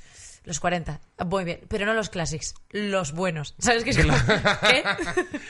Me, me pone un poco nervioso Cabify últimamente. ¿Sí? No sé si te pasa. Hay dos cosas que me molestan un poco. La manía de... Entiendo que hay que respetar la, la- las señales viales y todo el rollo, pero la manía de ir a 50 y no acelerar un poquito para pillar un semáforo que está en ámbar y decir, a ver, hijo de puta, pasa el semáforo un poco. Igual es que soy un poco ansioso. Y luego la segunda, creo que con tanto auge de, de, de este tipo de servicios, Hmm. está habiendo demasiado profesional nuevo que no conoce Madrid en absoluto. Ah, no, sí, por que se supuesto. Ah. deja guiar por un GPS que a veces no saben ni mirar el GPS, que como mínimo deberían haber hecho un curso de mirar el GPS, Hostia. ¿sabes? Y, y no, no te está pasando que de pronto hay como, El otro día salió como una gente noticia... que igual todavía no está suficientemente cualificada para... El otro día salió una noticia de un tío que no me acuerdo en qué zona de Madrid era, pero que se había metido en el Cabify, como que le mandaba el GPS por un sitio y se había metido en unas escaleras y se había quedado empotrado en unas escaleras. ¿En serio? ¿Sabes esas escaleras que te quedas así? Y se quedó el coche como en vilo con la chica dentro y todo. O sea, como que él Buah. siguió el GPS, Claro. Como que era la ruta más rápida, entonces se metió por una calle y se quedó, pero en como en medio de, de un precipicio. O sea, no quiero Sí, tal. sí. Pero en mi mente era como, wow, Indiana Jones en el Cabify sí. perdido. Y era como, estaba en un escalón entre la vida y la muerte. O sea, ya- y es que pasa, o sea, están tan pendientes del, del, del GPS, porque Mm. muchos no conocen la ciudad, que, eh, que se pierden. Pero es normal, o sea, yo también lo entiendo. Pues a mí lo que me pone nerviosa es lo del tema del agua. O sea, creo que estoy sobrehidratada. ya O sea, te estás poniendo de... Es como... Pero ¿cuántos eh, cabis pillas al día? Joder, tú también. Pues uno, unos de, cuantos, ¿no? uno de ida y otro de vuelta. O sea, pillo. Mm. dos al día. Si no salgo por la noche. Si salgo por la noche, pillo Cuatro. Mm, no, porque el de ida me lo hago metro. Y el de vuelta pillo eh, tres cabis al día. Mm. Bueno. Entonces, claro, en todos me ofrecen la botella de agua. Y a veces me la bebo por cortesía, rollo, sí, no sé qué, no sé cuánto. Entonces estoy bebiendo por encima de lo que aconseja Te la Fonbella. porque es gratis, es gratis. Te la dan por... Claro, y aparte, aparte es gratis. O sea, no puedes decir no algo gratis. Y últimamente, ya no solo en Cabify, sino también en taxi, te dan caramelos. Oh, eso está guay. Es verdad, yo me encontré un, un tío de Cabi que tenía muchos caramelos. Y chupa chups. El Y otro día me encontré uno con mucho. chupa chups. Y me dice, ¿quieres un chupa chups? Y digo... Claro. Sí, claro. o sea, ¿que- ¿a qué persona le dices que eres un chupa chups y te dice no? O sea, una persona que no tiene ambición en la vida, que. Claro, está una amargado. persona que no ha tenido pero una infancia, persona- que- Claro, una persona que está feliz dice, claro que sí, azúcar por Una la noche, persona que no con un querer... mínimo de ilusión siempre quiere un chupa chups. Claro, o sea, a mí todo lo que sea gratis y sea azúcar es como, Claro. venga, vale, una ensaimada, pues venga, échale. Claro, ¿Sabes? Entonces es claro como que, sí. estoy bebiendo demasiada agua por culpa de Cabify. Bueno, bueno, está bien. Es eh, eh, titular. Eh, Titular. Cabify me está Sobrehidratando. eh, sobrehidratando, sí. Hay una enfermedad que era poto no sé qué, que era... Fotosíntesis. Sí, no, no, hay una movida que te puedes morir de beber agua. ¿Qué dices? Bueno, creo que. Que y te llenas y- como de líquidos, no claro, sé qué. y es poto como, o sea, tiene que ver con... sí. Como que poto agua. No, Es- no, potable, o sea, Es que era algo así, es que no me acuerdo cómo, cómo De agua potable, eh, pot- bueno. No, que, que, que potos es como agua, Mm. ¿no? Por eso y Potable. potable tiene que ver, es, debe ser aguable. Poto- ¿no? Potosí. Sí, yo creo que potos es agua o río o algo así, por eso hipopótamo es caballo de río. Puede ser. Claro. Hipo. Hipo es caballo, Hipo es caballo. ¿no? Eh, Hipódromo, claro. Sí. Hipo y Dromo, pótamo, caballo de agua. Vale, guay. Claro. Me encanta Entonces, esta mierda de... La, eh, la raíz la raíz. pota, Hmm. que debe ser potos, no sé qué, debe ser de venir del griego, es, es agua, Mm, joder. es agua, vale, guay. Y hay una enfermedad que es Que es poto, no te sé da un qué. poto chungo que, que la palmas por Te beberte más agua de la cuenta. Poto Ujú. chuji y las roscas. Estás Está pota... Si es que no me. Igual por eso estás potando. Cuando vomitas, eh, potas. Porque es como si echas Como que si echaras un agua. caudal. Sí, claro. Mm. Podría ser... eh, Sí, sí, no, no, no es ninguna tontería, igual viene de ahí. puede ser que estemos a lo tonto creando escuela. Creo estamos ya en la segunda cerveza. Rollo, puede ser que estemos creando algo más allá de la comedia y del charlar, sino que yo sea como potos. Imagínate que esto lo coge alguien, rollo, cosas que no hay que hacer. Beber mientras intentas hablar en serio. Claro, Potos, exactamente. poto, hipódromo, hipo y hipo. Coño, sí, a ver, Sí, sí, que no, sí. que sí, que sí, que sí, que te lo compro. Creo que, todo ya lo que he dicho lo he dicho con cierta yo- torpeza, pero creo que creo que Yo ahora iba mismo estoy en el punto en el que a lo poco que me argumentes cuatro o cinco Sí, cosas sí, con no, yo igual, ¿eh? Me dices cualquier movida que... ya está, te lo compro. Ya está, está Mm. bien. Está bien. Entonces, hablábamos antes de, de venir aquí de la soltería como problema, ¿no? Mm. que era, que era un, un poco agobio, ¿no? Bueno, como problema. el Bueno, Problema, como situación vital compleja. como diría Homer, es una crisis de unidad. O sea, la cri- crisis de oportunidad. O sea, que es. eh, la soltería es, eh, no está mal, pero sí que es verdad que ahora mismo, tal y como están las cosas. Hostia, es que hay un. Hay un zoológico fuera importante. Está el mercado muy mal, que se suele está decir. el mercado. Está el mercado. uf, es que hay mucha tarita. O sea, es que hay mucha gente con mochila. Hmm. Y yo, yo, por ejemplo, he llegado hace poco al mercado. Todavía está en una franja no demasiado peligrosa. Los 30 son una franja medio bien. No te quiero, no te quiero agobiar, pero cuando tengas 39 va a ser peor. Hostia, pues yo ya a los 30 me, me está como... Me está costando la cosa. Bueno, me está costando la cosa hasta ahí. O sea, aquello que empiezas a abrir el abanico Hmm. y dices, hostia, mm, estoy viendo gente guay, pero gente que dices, hostia, tu mochila, tu mochila lleva piedras y te vas a ahogar en el río. Hmm. O sea, tu mochila ladrón no la, no la has vaciado antes de volver a entrar en tal. O sea, todos arrastramos taras y todos arrastramos mil mierdas, pero sí que es verdad que yo, claro, también vengo de que he estado en una relación muy larga, entonces para mí la hostia ha sido importante, porque he pasado de eh, ligar por Badu Hmm. a de pronto Tinder, no sé qué, no sé cuánto, o sea, es como que... de- ¿Todavía sigues en Tinder?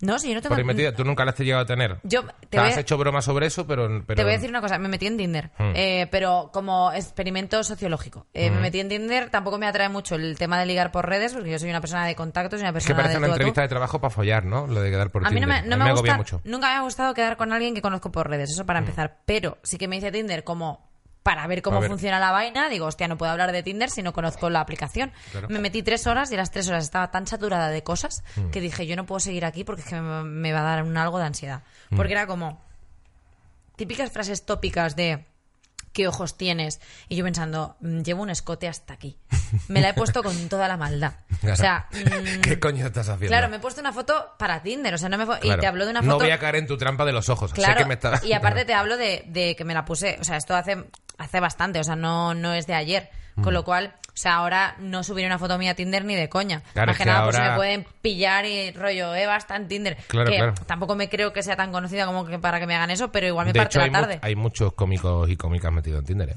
Ya, pero yo no sé por qué, Ah. con mis cosas son muy así. Entonces es como que intento que mm, mi vida mm, sexual sentimental se vea lo máximo, Mm. o sea, que esté metida en ese cajoncito de protección. Mm. Aunque tampoco lo consigo mucho, pero...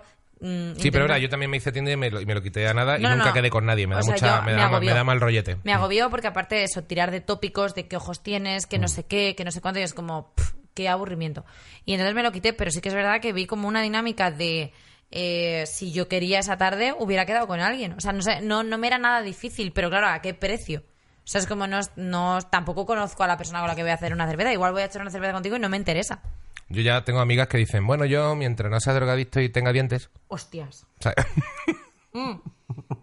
no, que digamos que el rasero Mm. A empieza a, bajar. mientras- mientras respire, eh, mientras respire, mientras respire sepa decir su nombre. No pega a nadie. Si no lleva una navaja en la mano, yo creo que yo, yo es que tengo un problema que es que quizás soy mm, soy una idealista. O sea, yo de verdad que aún creo en el amor, en, en ese Mm. feeling, en ese flechazo. O sea, yo creo que, que tiene que haber algo. O sea, porque si no la vida no me merece la pena. No me ha pasado nunca. No he llegado nunca a conectar con alguien a nivel de wow, ¿sabes? Que todo el mundo dice. Pues yo es que conocí a no sé quién y es que fue amor a primera vista. O yo vi a no sé cuánto. No. De esa gente que da asco. Y dices, hostia, Sí. eh, me molaría tener una conexión a ese nivel. Veo a alguien y dices, ya, es que ya está, he conectado a un nivel místico máximo que no puedo expresar. También la gente es que yo creo que le gusta mucho decir tonterías y creérselas, ¿eh? Sí, no, puede ser. O sea, hay gente que igual ser. dice que todo es energía y que percibe en el universo. Sí, es bueno, el mismo que dice es que se enamoró en un primer momento. Eso es cierto. Que es- es- flipados y ambientadillos. Hay, de- hay en todos lados. Pero sí que es verdad que yo como que espero, rollo, encontrar de pronto a alguien que lo mira a los ojos y diga, oh Dios mío, es el hombre de mi vida. Qué que no va a pasar, sé que no va a pasar. O sea, porque aparte Bueno. sé que no va a suceder. Pero siempre guardas como esa puertecita. O sea, siempre eres un poquito Gloria Estefan. Vamos cerrando puertas y pues, pues yo estoy así. Bueno, es un- es un- es una variante de estar salido, pero mucho más intelectual. Como siempre tengo, siempre estoy pendiente es- de a ver si encuentro el amor de mi vida. También es cierto que a mí me cuesta mucho... eh, Cuando uno está más cachondo tiende, tiende más a, a encontrar Pero a mí me eh, cuesta mucho identificación eh, inmediata. llegar a un punto sexual con alguien sin antes tener una conexión. Un poco mayor. Sí. O sea, no, no, no me acuesto con alguien que no vaya más allá de lo físico. Hmm. O sea, porque tiene que haber algo. O sea, yo creo que. O sea, tirarme a alguien que esté muy bueno pero que sea muy imbécil me Hmm. resta coeficiente intelectual. O sea, a, a mí de verdad me, me genera mucha pereza levantarme con alguien con el que no pueda tener una conversación al día siguiente. Ya no te hablo de una conversación increíble porque tampoco Hmm. Ya, creo pero que una yo mínima sea- conexión de humor, de mínima- rollo. A mí, con el humor, Hmm. a mí con el humor tres, es fundamental. a mí con tres chistes bien hechos, claro, pero a mí me cuesta un montón, tío. O sea, porque... Que, porque ya eres claro, una profesional que te junta Claro, de- o sea, a del mí me- humor. o sea, Claro. a mí me cuesta mucho encontrar un tío que sea más rápido que yo. Claro. O sea, porque en cual, eh, es como el típico que te vacila de, bueno, yo soy súper divertido y le haces, Hmm. ya está. Claro, ya te lo... pff. Y, lo- y me lo he comido. No me lo he comido en el sentido de tal. Sí, pero, me ya lo no, merendado. no te va a impresionar nada, No me claro. entonces luego me queda la otra que es fijarme en cómicos, Hmm. pero los cómicos estáis locos. Gracias, muchas Eh, gracias. bueno, no sé, lo, es que- lo dijo la cómica. Por eso, Eh, Incluyete. Sí, tú claro. también estás loca. Yo tampoco me fijo mucho en cómicas por eso. Por eso, porque somos gente que no estamos bien. O sea, somos gente con, con problemas. Entonces, claro, te queda o fijarte en gente normal que sabes que no te va a llegar a tus expectativas. Y que luego no son tan normales tampoco. No, pero, pero yo qué sé, tío, es que es, es una movida. Mm. Porque está, está todo jodido. Yo creo que en ranking de malos novios potenciales, primero creo que son los músicos, que son unos desgraciados, bastante ¿Mm? gordos. Sí, yo no tengo, tengo, es una versión personal nada justificada. Creo que los músicos son, son una panda de tarados hijos de puta. Pero bueno, esto es- creo que Esto es algo que es pa' ti. Esto es algo que, Esto lo, que es lo- ti. que lo Eh, pienso yo, que no- vale. no, tiene por qué ser universal. Pero, pero creo que me ha debido marcar el típico capullo de la guitarrita del camping. Este tío Bueno, que bueno, que eso hace mucho daño. El que te parece el subnormal y que todas eh, pierden el culo. Yo perdí el culo Sí. por los guitarristas, me encantaban. ese, el guitarrista, ha hecho tanto daño que, Ya, tío. y el tío en realidad suele ser un tío a veces muchísimo más vacío de lo que parece. Sí. Está rellenando con musiquita y esa especie de prótesis son los Pistorius del amor. O sea, o sea, Los pistorios del amor, tío. Sí. Eh, rollo, con sus balas de música. exacto, te... has puesto una prótesis, de pronto te han, te han dejado competir con todos los demás, pero en realidad si lo miras bien estás teniendo truco, hijo de puta. Sí, porque tienes ese puntito de la guitarra que te hace como... Es que a nosotros nos sacan un instrumento... Bueno, no voy a generalizar. Y, que a mí, y si ya si toca música ni te a, cuento, ¿no? a mí me sacan una guitarra y digo... Es sensible. Mm. ¿Me entiendes? ¿Por qué, eso- ¿Por qué caes en eso, por Dios? No lo sé, pero aparte tienen un rollo como que te miran y con la guitarra... Yo qué sé, yo es que soy muy, muy subnormal con estas cosas. Ya, a mí me sacas una guitarra y digo... Oh. Mm. Y a poco que me hagas dos rimas digo... Oh. Y ya no llevo bragas. Sí, O sea, ese es el sí, rollo. sí, sí, es así. Esa es la mierda. Es así. Y por eso yo creo, por ese tipo Por de cosas. Sí, por eso creo que me compré una guitarra hace seis meses que jamás he aprendido a tocar. Tengo un ukelele muy grande en Sí. casa. Me compré una guitarra hace como un año, o sea, hace seis meses.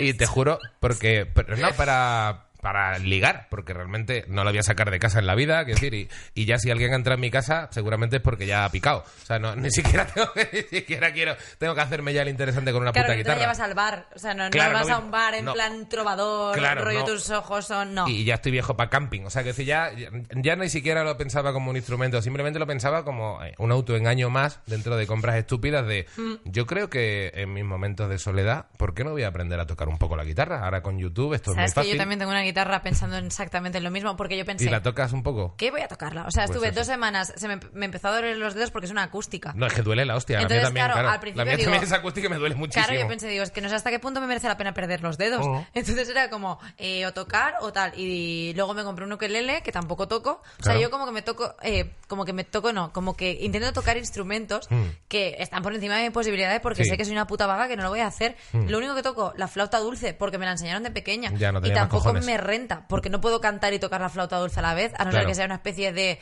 yo qué sé, de, no sé, de, de- de músico en el metro haciendo así, no lo sé. Me gusta, me gusta porque uno de los temas que me gusta sacar con los cómicos, y, se me está olvidando sacarlo con muchos, es el de compras estúpidas.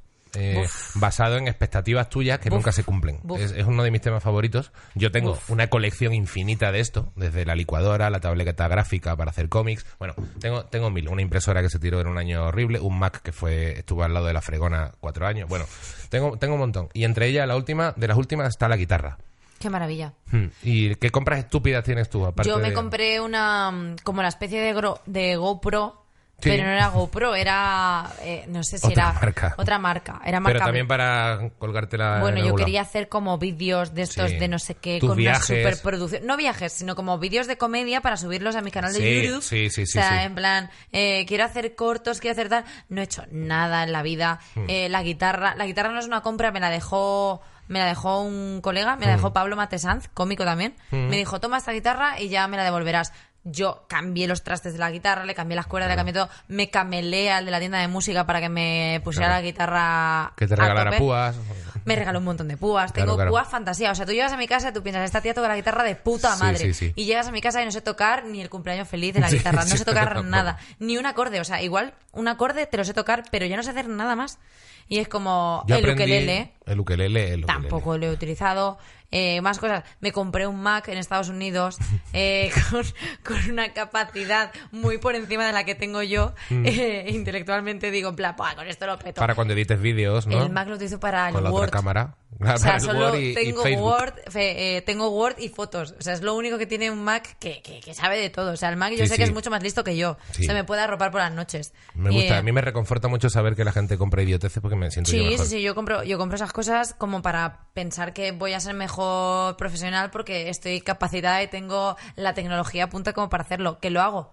No lo hago. Te metes en foros y cosas así para ver la mejor cámara para, para ese Te voy a ir más allá. Eh, yo hice un cursillo eh, de edición digital. No, no, no. eh, en Apple, eh, si tú te metes en la aplicación de Apple Es Store, que estas cosas me maravillan. eh, si tú te metes en la aplicación de Apple Store, Hmm. eh, se ve que te ponen los cursillos que hacen de pues edición de fotos, no sé Hmm. qué, y tú te apuntas a los cursillos y de verdad que puedes ir a hacerlos. Eh, me he apuntado tres veces. Aquí está una pringada que ha ido a hacerlo No, para no, luego no me he usarlo. apuntado tres chulos. veces a la edición de vídeo y las tres veces no he ido. Ah, te has apuntado, te Me, han apunta- admitido. me han no admitido y no he ido. O sea, eh, son Joder, cursos guay. eh, a los que me he apuntado. O sea, desde aquí igual eh, Apple Sí. España eh, se Sí. da cuenta que soy la persona que falta siempre cuando dicen Ujú. ¿quién falta? Yo no. Pues yo soy la que está en casa. Qué guay. Tres veces me he apuntado a edición de vídeo y nunca he ido. Y son gratuitos, tío. Sí, sí, pero por Pero eso. no voy por... Pues no sé por qué no voy, porque aparte de esos cursos me apuntaba antes, Claro. cuando tenía tiempo y estaba en el paro y podía hacer mil ibas? cosas. No, lo único que hacía en el paro es me iba a hacer un café y a escribir a una, a una cafetería. Es lo único que he hecho en mi tiempo del paro. Sí, sí, no, pero No he invertido el tiempo en nada. lo bonito que es proyectar y pensarte que tú eres esa persona.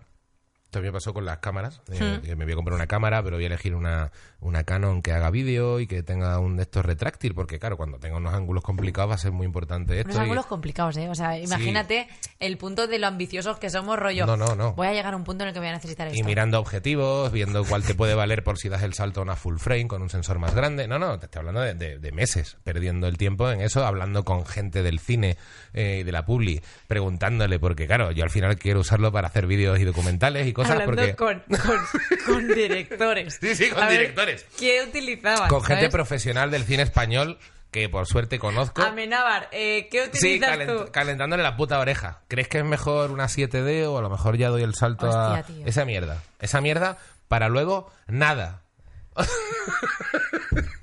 La nada absoluta. La nada absoluta. No, a lo mejor hacer fotos un día que te vas a un sitio. Pero es que no lo utilizamos para nada. O sea, llega un punto en el que. Después, que- por supuesto, tengo carpetas enteras de fotos que no miro.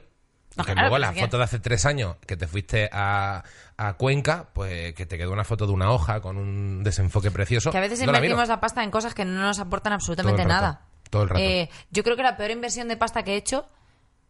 Hostia, no lo voy a decir. No lo voy- no- pero no es en algo absurdo. O sea, No era, te vengas atrás así de... No, no, no, eran unas... Pero es que, o sea, es volver otra vez a hablar de cosas de relaciones y me parece como todo el rato girando en torno a lo mismo y esto creo que es como demasiado íntimo como para contarlo en un podcast rollo. Eh, voy a contar mis mierdas. Eh, Pero bueno, pero puedes... me gasté puedes 1.500 resumir. euros en un viaje a México Sí. con mi expareja Sí. cuando era mi expareja. Bueno, y fuiste con él. Fui con él a México. Bueno, pero eso no tiene por qué estar mal. Bueno, cuando llevas... si ¿Pero te- lo hiciste con intención de volver o Sí, simplemente...? yo, yo, o sea, yo fui como muy avispa y yo mi intención era volver. Lo que pasa es que él no estaba en la misma onda que yo. Entonces yo cuando llegué Pero a se México... dejó invitar al viaje, eso sí. No, él se, se pagó lo suyo y me pagó lo mío. O sea, Ah. 1.500 era cada uno. Entonces, cuando llegamos a México, como que yo iba con rollo mm, de Reconquista y muy, muy rollo Hernán Cortés y él pues iba a rollo mm, no. Entonces, ¿qué pasa? Que me encontré con un muro de, mm, de he pagado 1.500 pavos por reconciliarme y me estoy comiendo una mierda.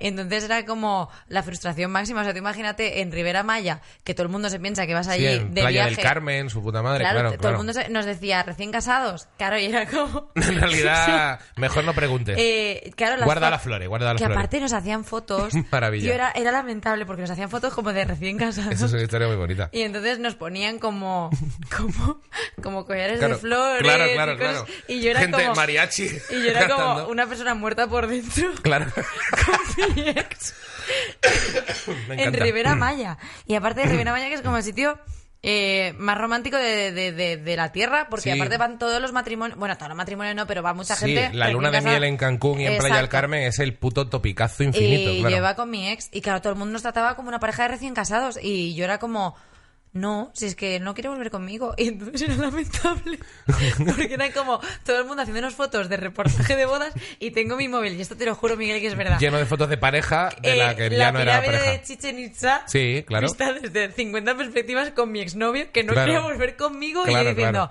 me he gastado 1.500 pavos en un viaje que no me lleva a nada. Joder. Eh, fue muy gracioso. O sea, te juro que yo llegué a un punto que dije, joder, ojalá me secuestren Sí, para ojalá. acabar con todo esto. Ojalá, ojalá pase algo trágico Ya, o sea, que le haga digo, cambiar también la mentalidad. Claro, digo, "Ja, esto es México, tío, un secuestro o algo así. Sí, un, O sea, un era como- atraquito. Vamos o- a pasear por esa calle oscura sea, a ver si nos atraca alguien o sea, todo y aflora otro tipo de sentimientos. Discusiones, eh, reproches, o sea, fue como el viaje. Luego tuvimos alga en la playa, o sea, es que era todo mal. O sea, alga en las playas del, del Caribe, que era como, hostia, ¿te puede pasar algo peor? Claro, pues claro. eh, esa fue mi, mi Hostia, aportación. ese el viaje año mola pas- mucho, sí, genial. Tengo que escribir los La habrías liado un poco parda antes para que no te lo perdonara. Eh, A lo mejor. Tampoco es eso. O sea, bueno, eh, rompimos la relación. ¿Te puedo decir que estuve casi todo el viaje borracha? O sea, yo me levantaba. lo creo, me lo creo. levantaba a las 10 de la mañana y me iba a tomar cerveza al bar porque era lo único decente que te podían servir en Rivera Maya para que no cogieras una gastroenteritis. Sí, yo pillé Eh, una jodida en Tulum en su momento. Pues Mm. yo era a las 10 de la mañana eh, cervezote al canto. Y era todos los Sí. días rollo. Y además mm, la cerveza mexicana está muy rica. Que si bueno, la negra chelada, modelo, que la si la- chelada las cheladas, con claro, claro. zumo de limón, tal. O sea, yo era todo el rato chelada. Con el clamato, con el no sé cuánto. Sí, sí, me muy era de chelada y de apuntarme a todas las, las actividades del, del hotel. Rollo voleibol con no sé quién, voy para allá, Claro. no sé qué, no sé cuánto, pues voy para allá. O sea, era como, tengo que hacer cosas porque no quieres volver conmigo. O sea, como- Claro, tengo que o sea, hacer la- cosas ya de- La tristeza máxima de, es que no Suena a quieres- peli de Ben Stiller con, con, Pero con, yo Ben con Stiller. Jennifer Aniston. Sí, pero no acabando bien. No, no, no acabando o sea, bien. no en acabando bien porque a mí, yo, o sea, yo me comí una mierda. O sea, yo fui como en plan reconquista. Aparte, iba con, me compré un bikini y todo. Era como, Todo guay. todo bien. O sea, en plan, si no lo reconquista así, ¿qué lo va a reconquistar? Eh, no, o sea, o sea y todo, y todo realmente, eh, bueno, ya es meterse, pero ¿para qué cojones fue? ¿Se y aceptó ese viaje si ya iba tan mal Bueno, porque había una parte que ya habíamos pagado antes. O sea, quiero decir, el viaje lo habíamos, que lo habíamos cogido Ah, cuando ya éramos pareja. Ah, cuando vale. era- o sea, cuando éramos Cuando pareja todavía- pillamos el viaje, entonces había un punto en el que si lo cancelábamos perdíamos parte de la pasta. Ah, Entonces vale. dijimos, bueno, pues ponemos la pasta que falta y en calidad de ex y de personas con, Con dos dedos de frente, vamos juntos y tal. nos vamos al, al Caribe. Lo que pasa, yo pensaba, o sea, en mi mente, o sea, lo que yo dije, bueno, bueno, quien dice ir los dos al Caribe dice volver a estar juntos. Que lo dejé yo al principio, o sea, quiero decir, todo fue un cúmulo de Sí, circunstancias. sí, sí, sí. Porque yo lo había dejado anteriormente, claro, él no se esperaba que yo quisiera luego volver. Entonces era como, pero si me has dejado, ¿para qué quieres volver? Y yo, ya, pero es que es México. Es que es México. O sea, es que es México, nos llevan llamando matrimonio desde que entramos. Claro. O sea, una tiene su corazoncito. Ahorita te quiero un poco más. Ahora pues quiero untarte con nachos y estar Claro toda la noche sí, contigo. claro y el chaval sí. era como, mira, muérete loca. Y era como, fue un viaje muy gracioso. Buah. Fue muy gracioso porque es lamentable para mí. Y no sé por qué te lo estoy contando ahora, pero Sí. eh, es el de el mejor peor viaje de la historia. Está guay. Está, está guay. Bien. Hmm. Es, es la mierda hecha viaje. Pero Hmm. luego te tengo que decir que me lo pasé guay, ¿eh? O sea, dentro de todo lo que cabe... Tal como lo cuenta, suena a Eh, diversión No, pero dentro diaria. de, dentro de todo este absurdo, o sea, sí, eh, había cosas y luego mi ex es un tío guay. Entonces, dentro de lo que cabe, toda esa miseria la, la trabajé bien. Claro, es como, a ver, déjate de esas mierdas de volver y vamos a pasarlo bien. Entonces Sí, ya, fue como, bueno, venga, a sí, ratos ya un poquito menos Sí, drama y ya está. Sí, ya está. Que no pasa nada. Sí, claro. Si al final, al final muchas veces ese tipo de relaciones así raras que se han terminado, que tal, también pueden ser graciosas. Sí, no, no, sí, a mí, o sea, todo el viaje me pareció súper gracioso, pero el punto de miseria de, "Vam- volvemos, ¿no? Y él, no. Y yo era como, Igual te extralimitaste en tus expectativas, ¿no? También como con bueno, la guitarra. quizá, quizá Fue la guitarra quizá emocional. yo me creí, me creí de más, o sea, me creí más de lo que yo podía Tú imaginaste México y decías, a México no se va a fracasar en el amor. Bueno, pero ¿quién iba a imaginar que alguien viene a México y no quiere volver conmigo? Claro. No, no, totalmente. Bueno, conmigo con cualquier persona que se vaya a México. Alguien que no quiere tirar a la basura 500 pavos que ha adelantado. Eso es cierto. Eh, luego visto así, sí, es cierto. Claro. ¿Tú crees que eres una ambientada?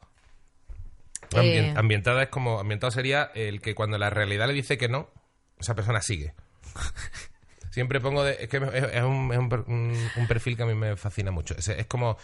Siempre pongo de ejemplo el que, el que va a inventar el avión y coge unas alas de madera, pero es el primero en que se tira del barranco y se hostia. ¿Sabes? Eh, hay- yo, yo vivo constantemente así. hay- claro, hay gente que son ambientados y gente que no. Yo, yo vivo en, en una constante... En un ambiente Yo creo que esta, esta historia de México... Eso es de ambientado. O sea, La eh, realidad ya te estaba diciendo por mil claro. sitios que no, y tú. Claro. Claro, eres una ambientada. Igual eres, junto con Ignatius, que creo que es un gran ambientado, e igual eres de las mayores ambientadas, ¿eh? Que- Claro, o sea, a mí aunque me han pegado... O sea, a mí me... Aunque ¿Qué ha me- pasado por aquí? ¿Mm? Aunque me dieron una hostia, es como...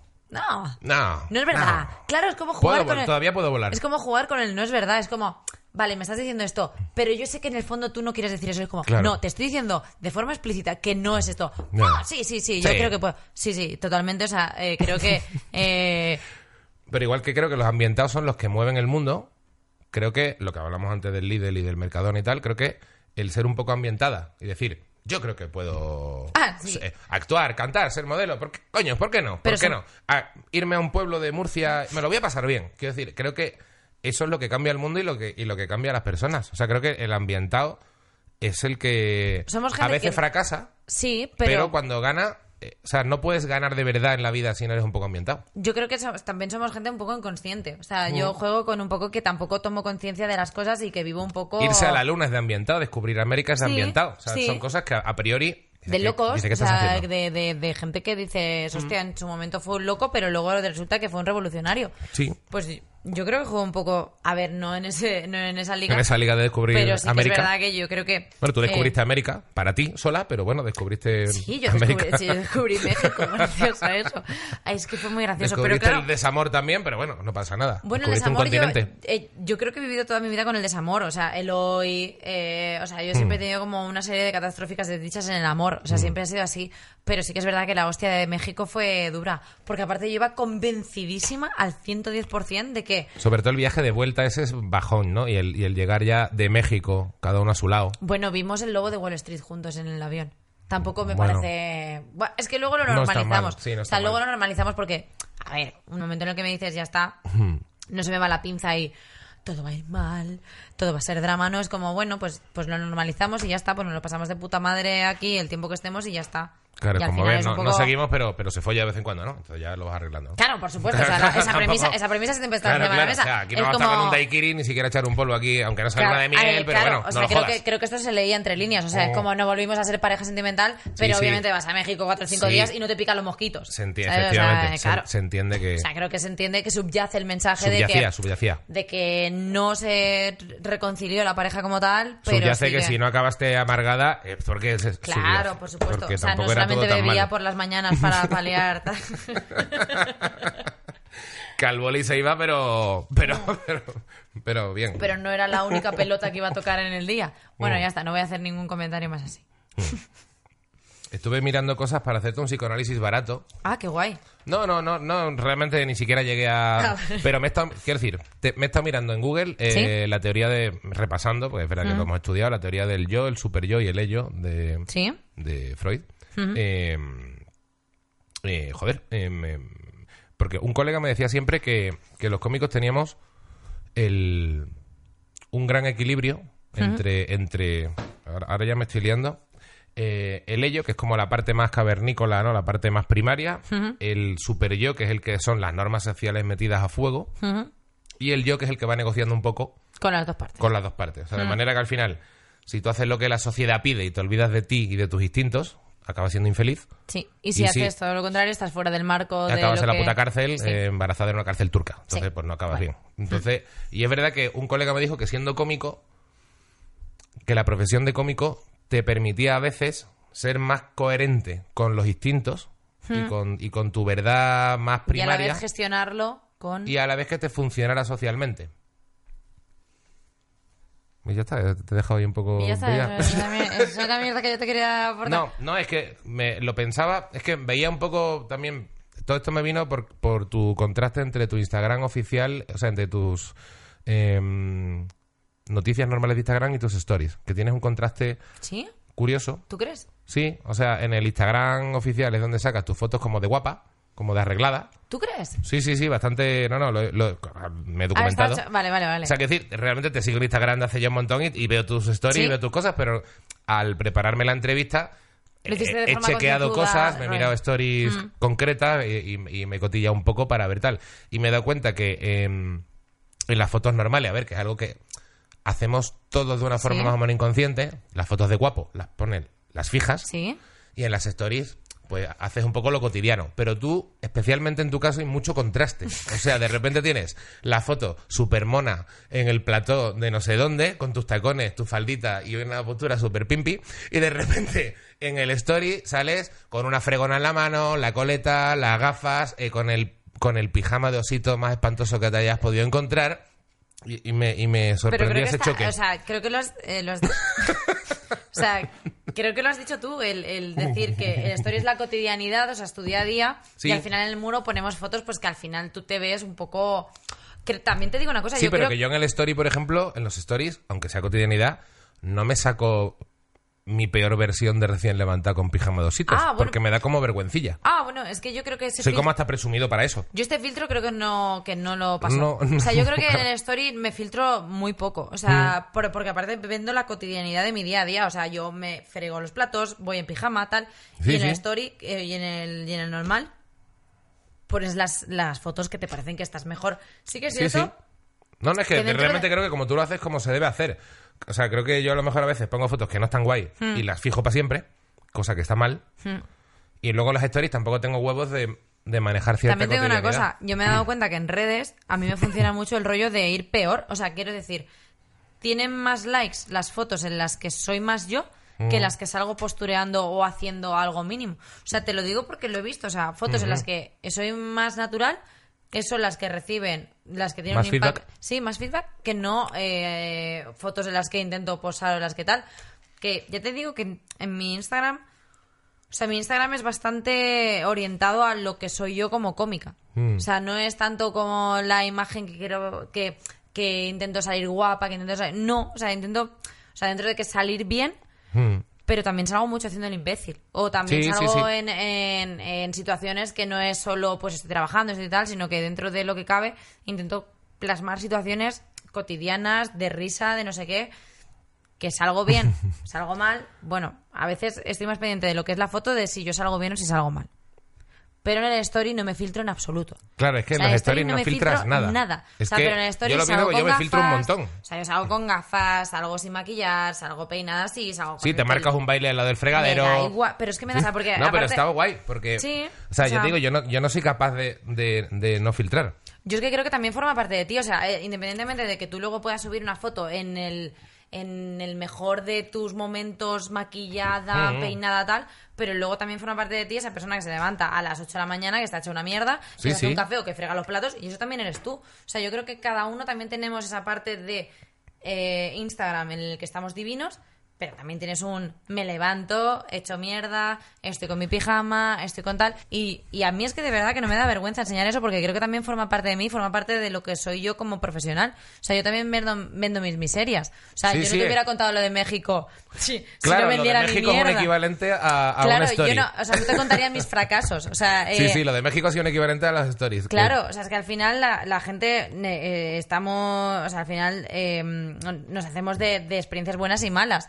El obviar las malas no hace que solo vivas buenas, es que solo lo que estás haciendo es crearte una imagen a partir de lo bueno que te pasa. Pero es que para mí lo, lo gracioso está en las malas. O sea, a mí lo que me pasa en México me parece gracioso, lo que me pasa en los stories me parece gracioso. O sea, a mí la miseria humana Mm, es graciosa. me hace mucha gracia. Sí, es que es muy graciosa. Claro, entonces yo vendo también mis miserias. O sea, que me parece que es lo más gracioso que tengo, el vender Mm. la mierda de lo que me pasa. O sea, es que yo no voy a decir que todo lo que me pasa está bien, si es que todo lo contrario. O sea, que creo que todo es un desastre.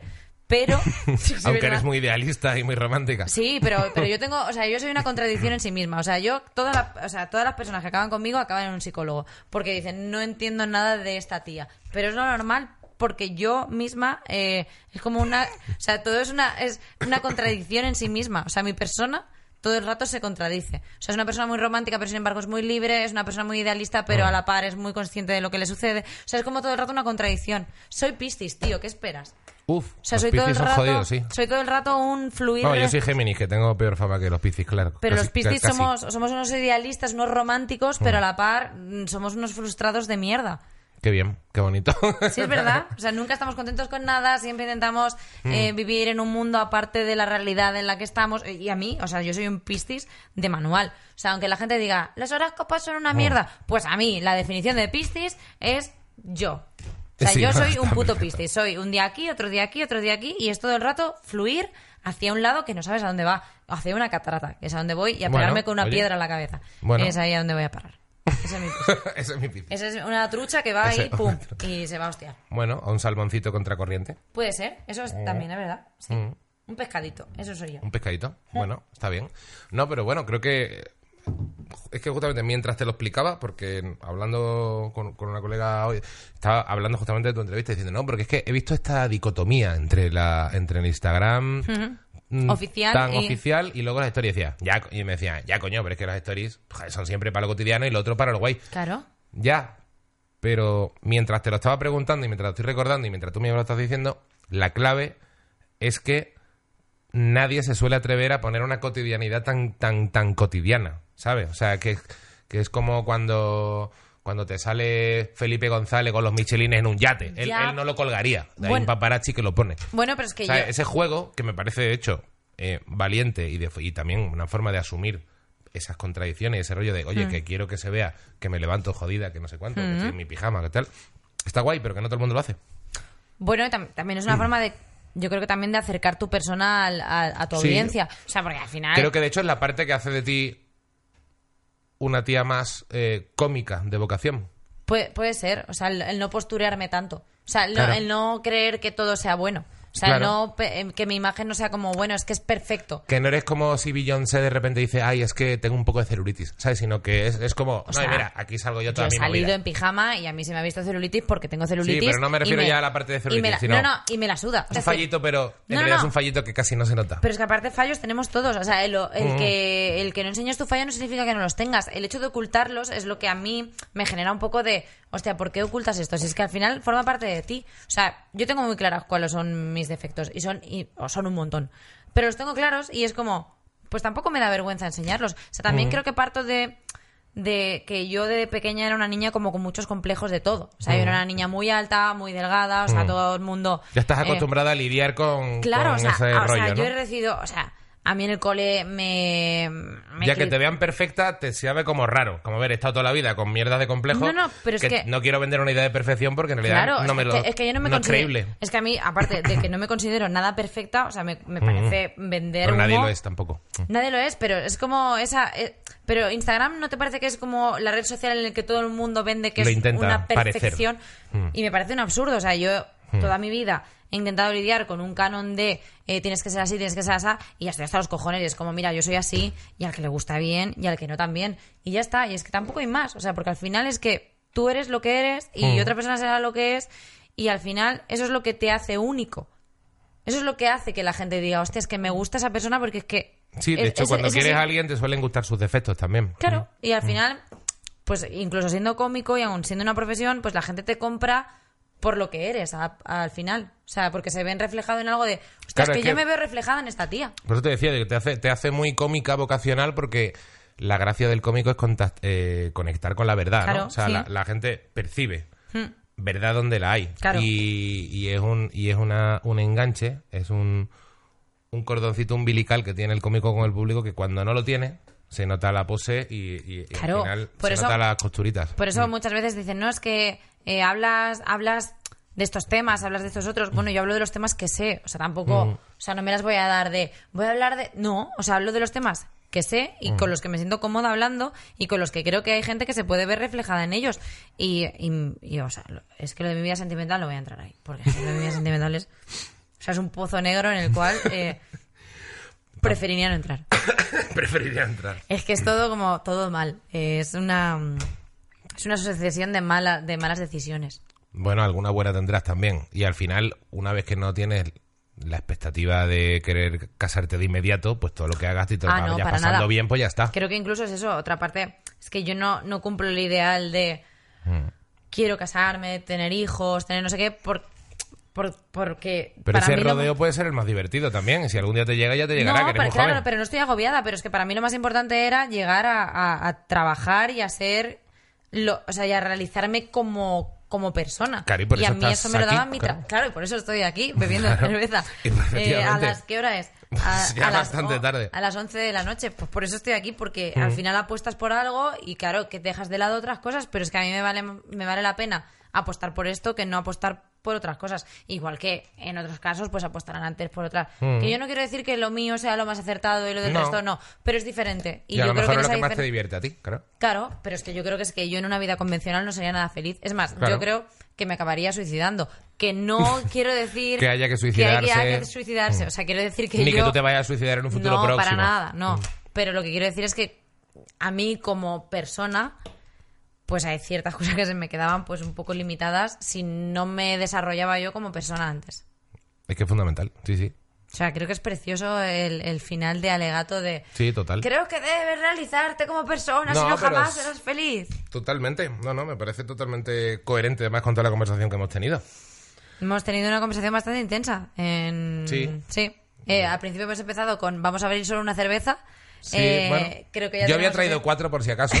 Como, no sé si llevas de buen beber o no. y Yo te he dicho, venga, abre otra, sí, total, no pasa nada. Hombre, sabía que de mal beber tampoco eras, pero No. es verdad que tampoco, tampoco eres, o sea, con, con lo que ha pasado por este programa, no, eres, no eres de lo más nocturno que ha pasado. O sea, eh, porque eh, hemos, Mm. Estado con, hemos estado con maratonianos de Para la noche. nada, para nada. Eh, Pero y sí que yo ya te digo que soy un ser social y en sociedad bebo. En sociedad, bebé, y en Entonces- los podcasts también. Sí, Ya y que más, estamos. no, y más aún si, si hay buena conversación y se lleva, Sí, no, eh, claro. pues al final pues surgen estas cositas. Bueno, sacamos un poquito de promo. Me ha apuntado, fíjate, porque pues, es amiga mía, una de las chicas que curra en el Palacio de la Prensa, Sandra, y me ha dicho, recuérdale que tiene un bolo el 25 de mayo. Recuérdale que tiene Que esto- esto tal día. Esto se va a emitir antes del 25 de mayo, porque ya no te da para, para el, El del que este, se supone el- que tienes este, ya no ya va a no, salir. pero para a el salir. 25 de mayo sí que es el último pecado de Eva. Eso el es. último pecado de Eva de la temporada 25 de mayo a las Apunta. 23.30 en el Palacio de la Prensa. Eh, ¿Cuándo se emite esto? Esto se emite el... Esto se estará emitiendo el martes 12, 13. 17 de mayo. Eh, Bilbao. Voy a estar ahí. en eh, Campos Elíseos. A ver, no. Hoy para la gente, Ah. hoy para la gente es 14 de mayo. Este viernes, en Bilbao. Este viernes en Bilbao. Campos Elíseos. Voy a estar con el pecado de Eva en Bilbao. Ya está. Es, es mi promoción. Ya está. Y luego más bolos, pues es que no. Así tochos. El 25 en en Palacio el de la Palacio Prensa. y el 17 en Bilbao. Y ya creo que ya está, porque ya temporada acabamos en el Palacio de la Prensa hasta el año que viene. Y luego, pues así, cositas más tochas, ya nada. Hasta después de verano no tengo nada así más relevante. Muy bien, pues pues Pues ha quedado buena noche. se ha quedado buena noche. Sí, la verdad que hemos Ah. hablado de... De un montón de movidas, ¿eh? Hemos hablado de, de- de muchas cosas. Hemos hablado de movidas frikis, hemos hablado de movidas más sentidas, de... de- El que de- tenga cojones de haber llegado hasta aquí, porque ha sido de los más largos que me he pegado, creo. ¿eh? Hostia, eh, Porque con el intermedio de la cerveza, realmente no. O sea, igual nos estamos cascando aquí una barbaridad, ¿eh? Igual es más largo. ¿Tú crees? Mm. ¿Crees que se...? Pero no vas a editar nada, o sea, lo vas a tirar todo así de... Yo creo que voy a meter todo a saco. Voy a, cor- voy a cortar para la cervecita, pero. Yo pero pensaba que iba a haber como cortecitos de... No, esto igual Eva si tú no. mañana por la mañana te levantas de resaca y me dices que por favor quite algo, yo lo quito, pero. Rollo, eh, México, quítalo. Claro, claro, oye, mira, lo de México, quítalo. y yo te diré, no, porque es que al final sacamos el tema, tía. Ya no puedo, ya no podemos, es que lo sacaste al final. De que al final dijiste en México y a la gente que Ah, saber que claro, es México. acabamos hablando de México y ya cortar yo creo que en. México me, a- me acerca más a mis seguidores. Sí, yo creo que en México. Rollo, eh, está en la mierda como todo el resto del mundo. Claro, pero si es que al final es eso. Sí. La tele al final vende un mundo de, de Nah, papeles. si al final es, es una fantasía, pero luego lo que, lo que toca es la, la verdad. Es esto, señores. Es esto. Me gusta hablarle a una cámara. Ay, es que esto. está ahí, eh, a una señores, cámara. Es esto. Además, no hay, no hay cámaras, no hay nadie. Quiero No. decir, estamos solos aquí perdidos. pero, Pero, le hablas a una cámara que está ahí arriba. hablas- y hay te- un reloj y buah, tal. Mm, Te está sientes guay. como más. Sí. Mm. Pues, pues, Bueno, pues que- nada, pues muy bien. Que muchísimas gracias a, a todos los oyentes, Pues sí. mm, eh, youtuber videntes, no sé cómo llamar, eh, a los que nos vean por Seguidores internet. youtuberos, lo que sea. Mm. Seguidores youtuberos eh, de Cibetalanda Podcast y de todo. Y sobre todo, muchísimas gracias, Eva Soriano, que A te siga yendo guay, que sigas con tus contradicciones, que sigas con tu vocación, Con tus cosas. con tus cosas, con tus miserias, con tus glorias y, Y, maravilloso todo. Y que nos sigamos viendo, Sí, joder, y gracias por invitarme, me lo he pasado muy bien, de verdad. Sido muy guay. Joder, me he pasado muy Joder, bien. pues un placer, chicos. Un Buenas placer. noches. Chao, chicos.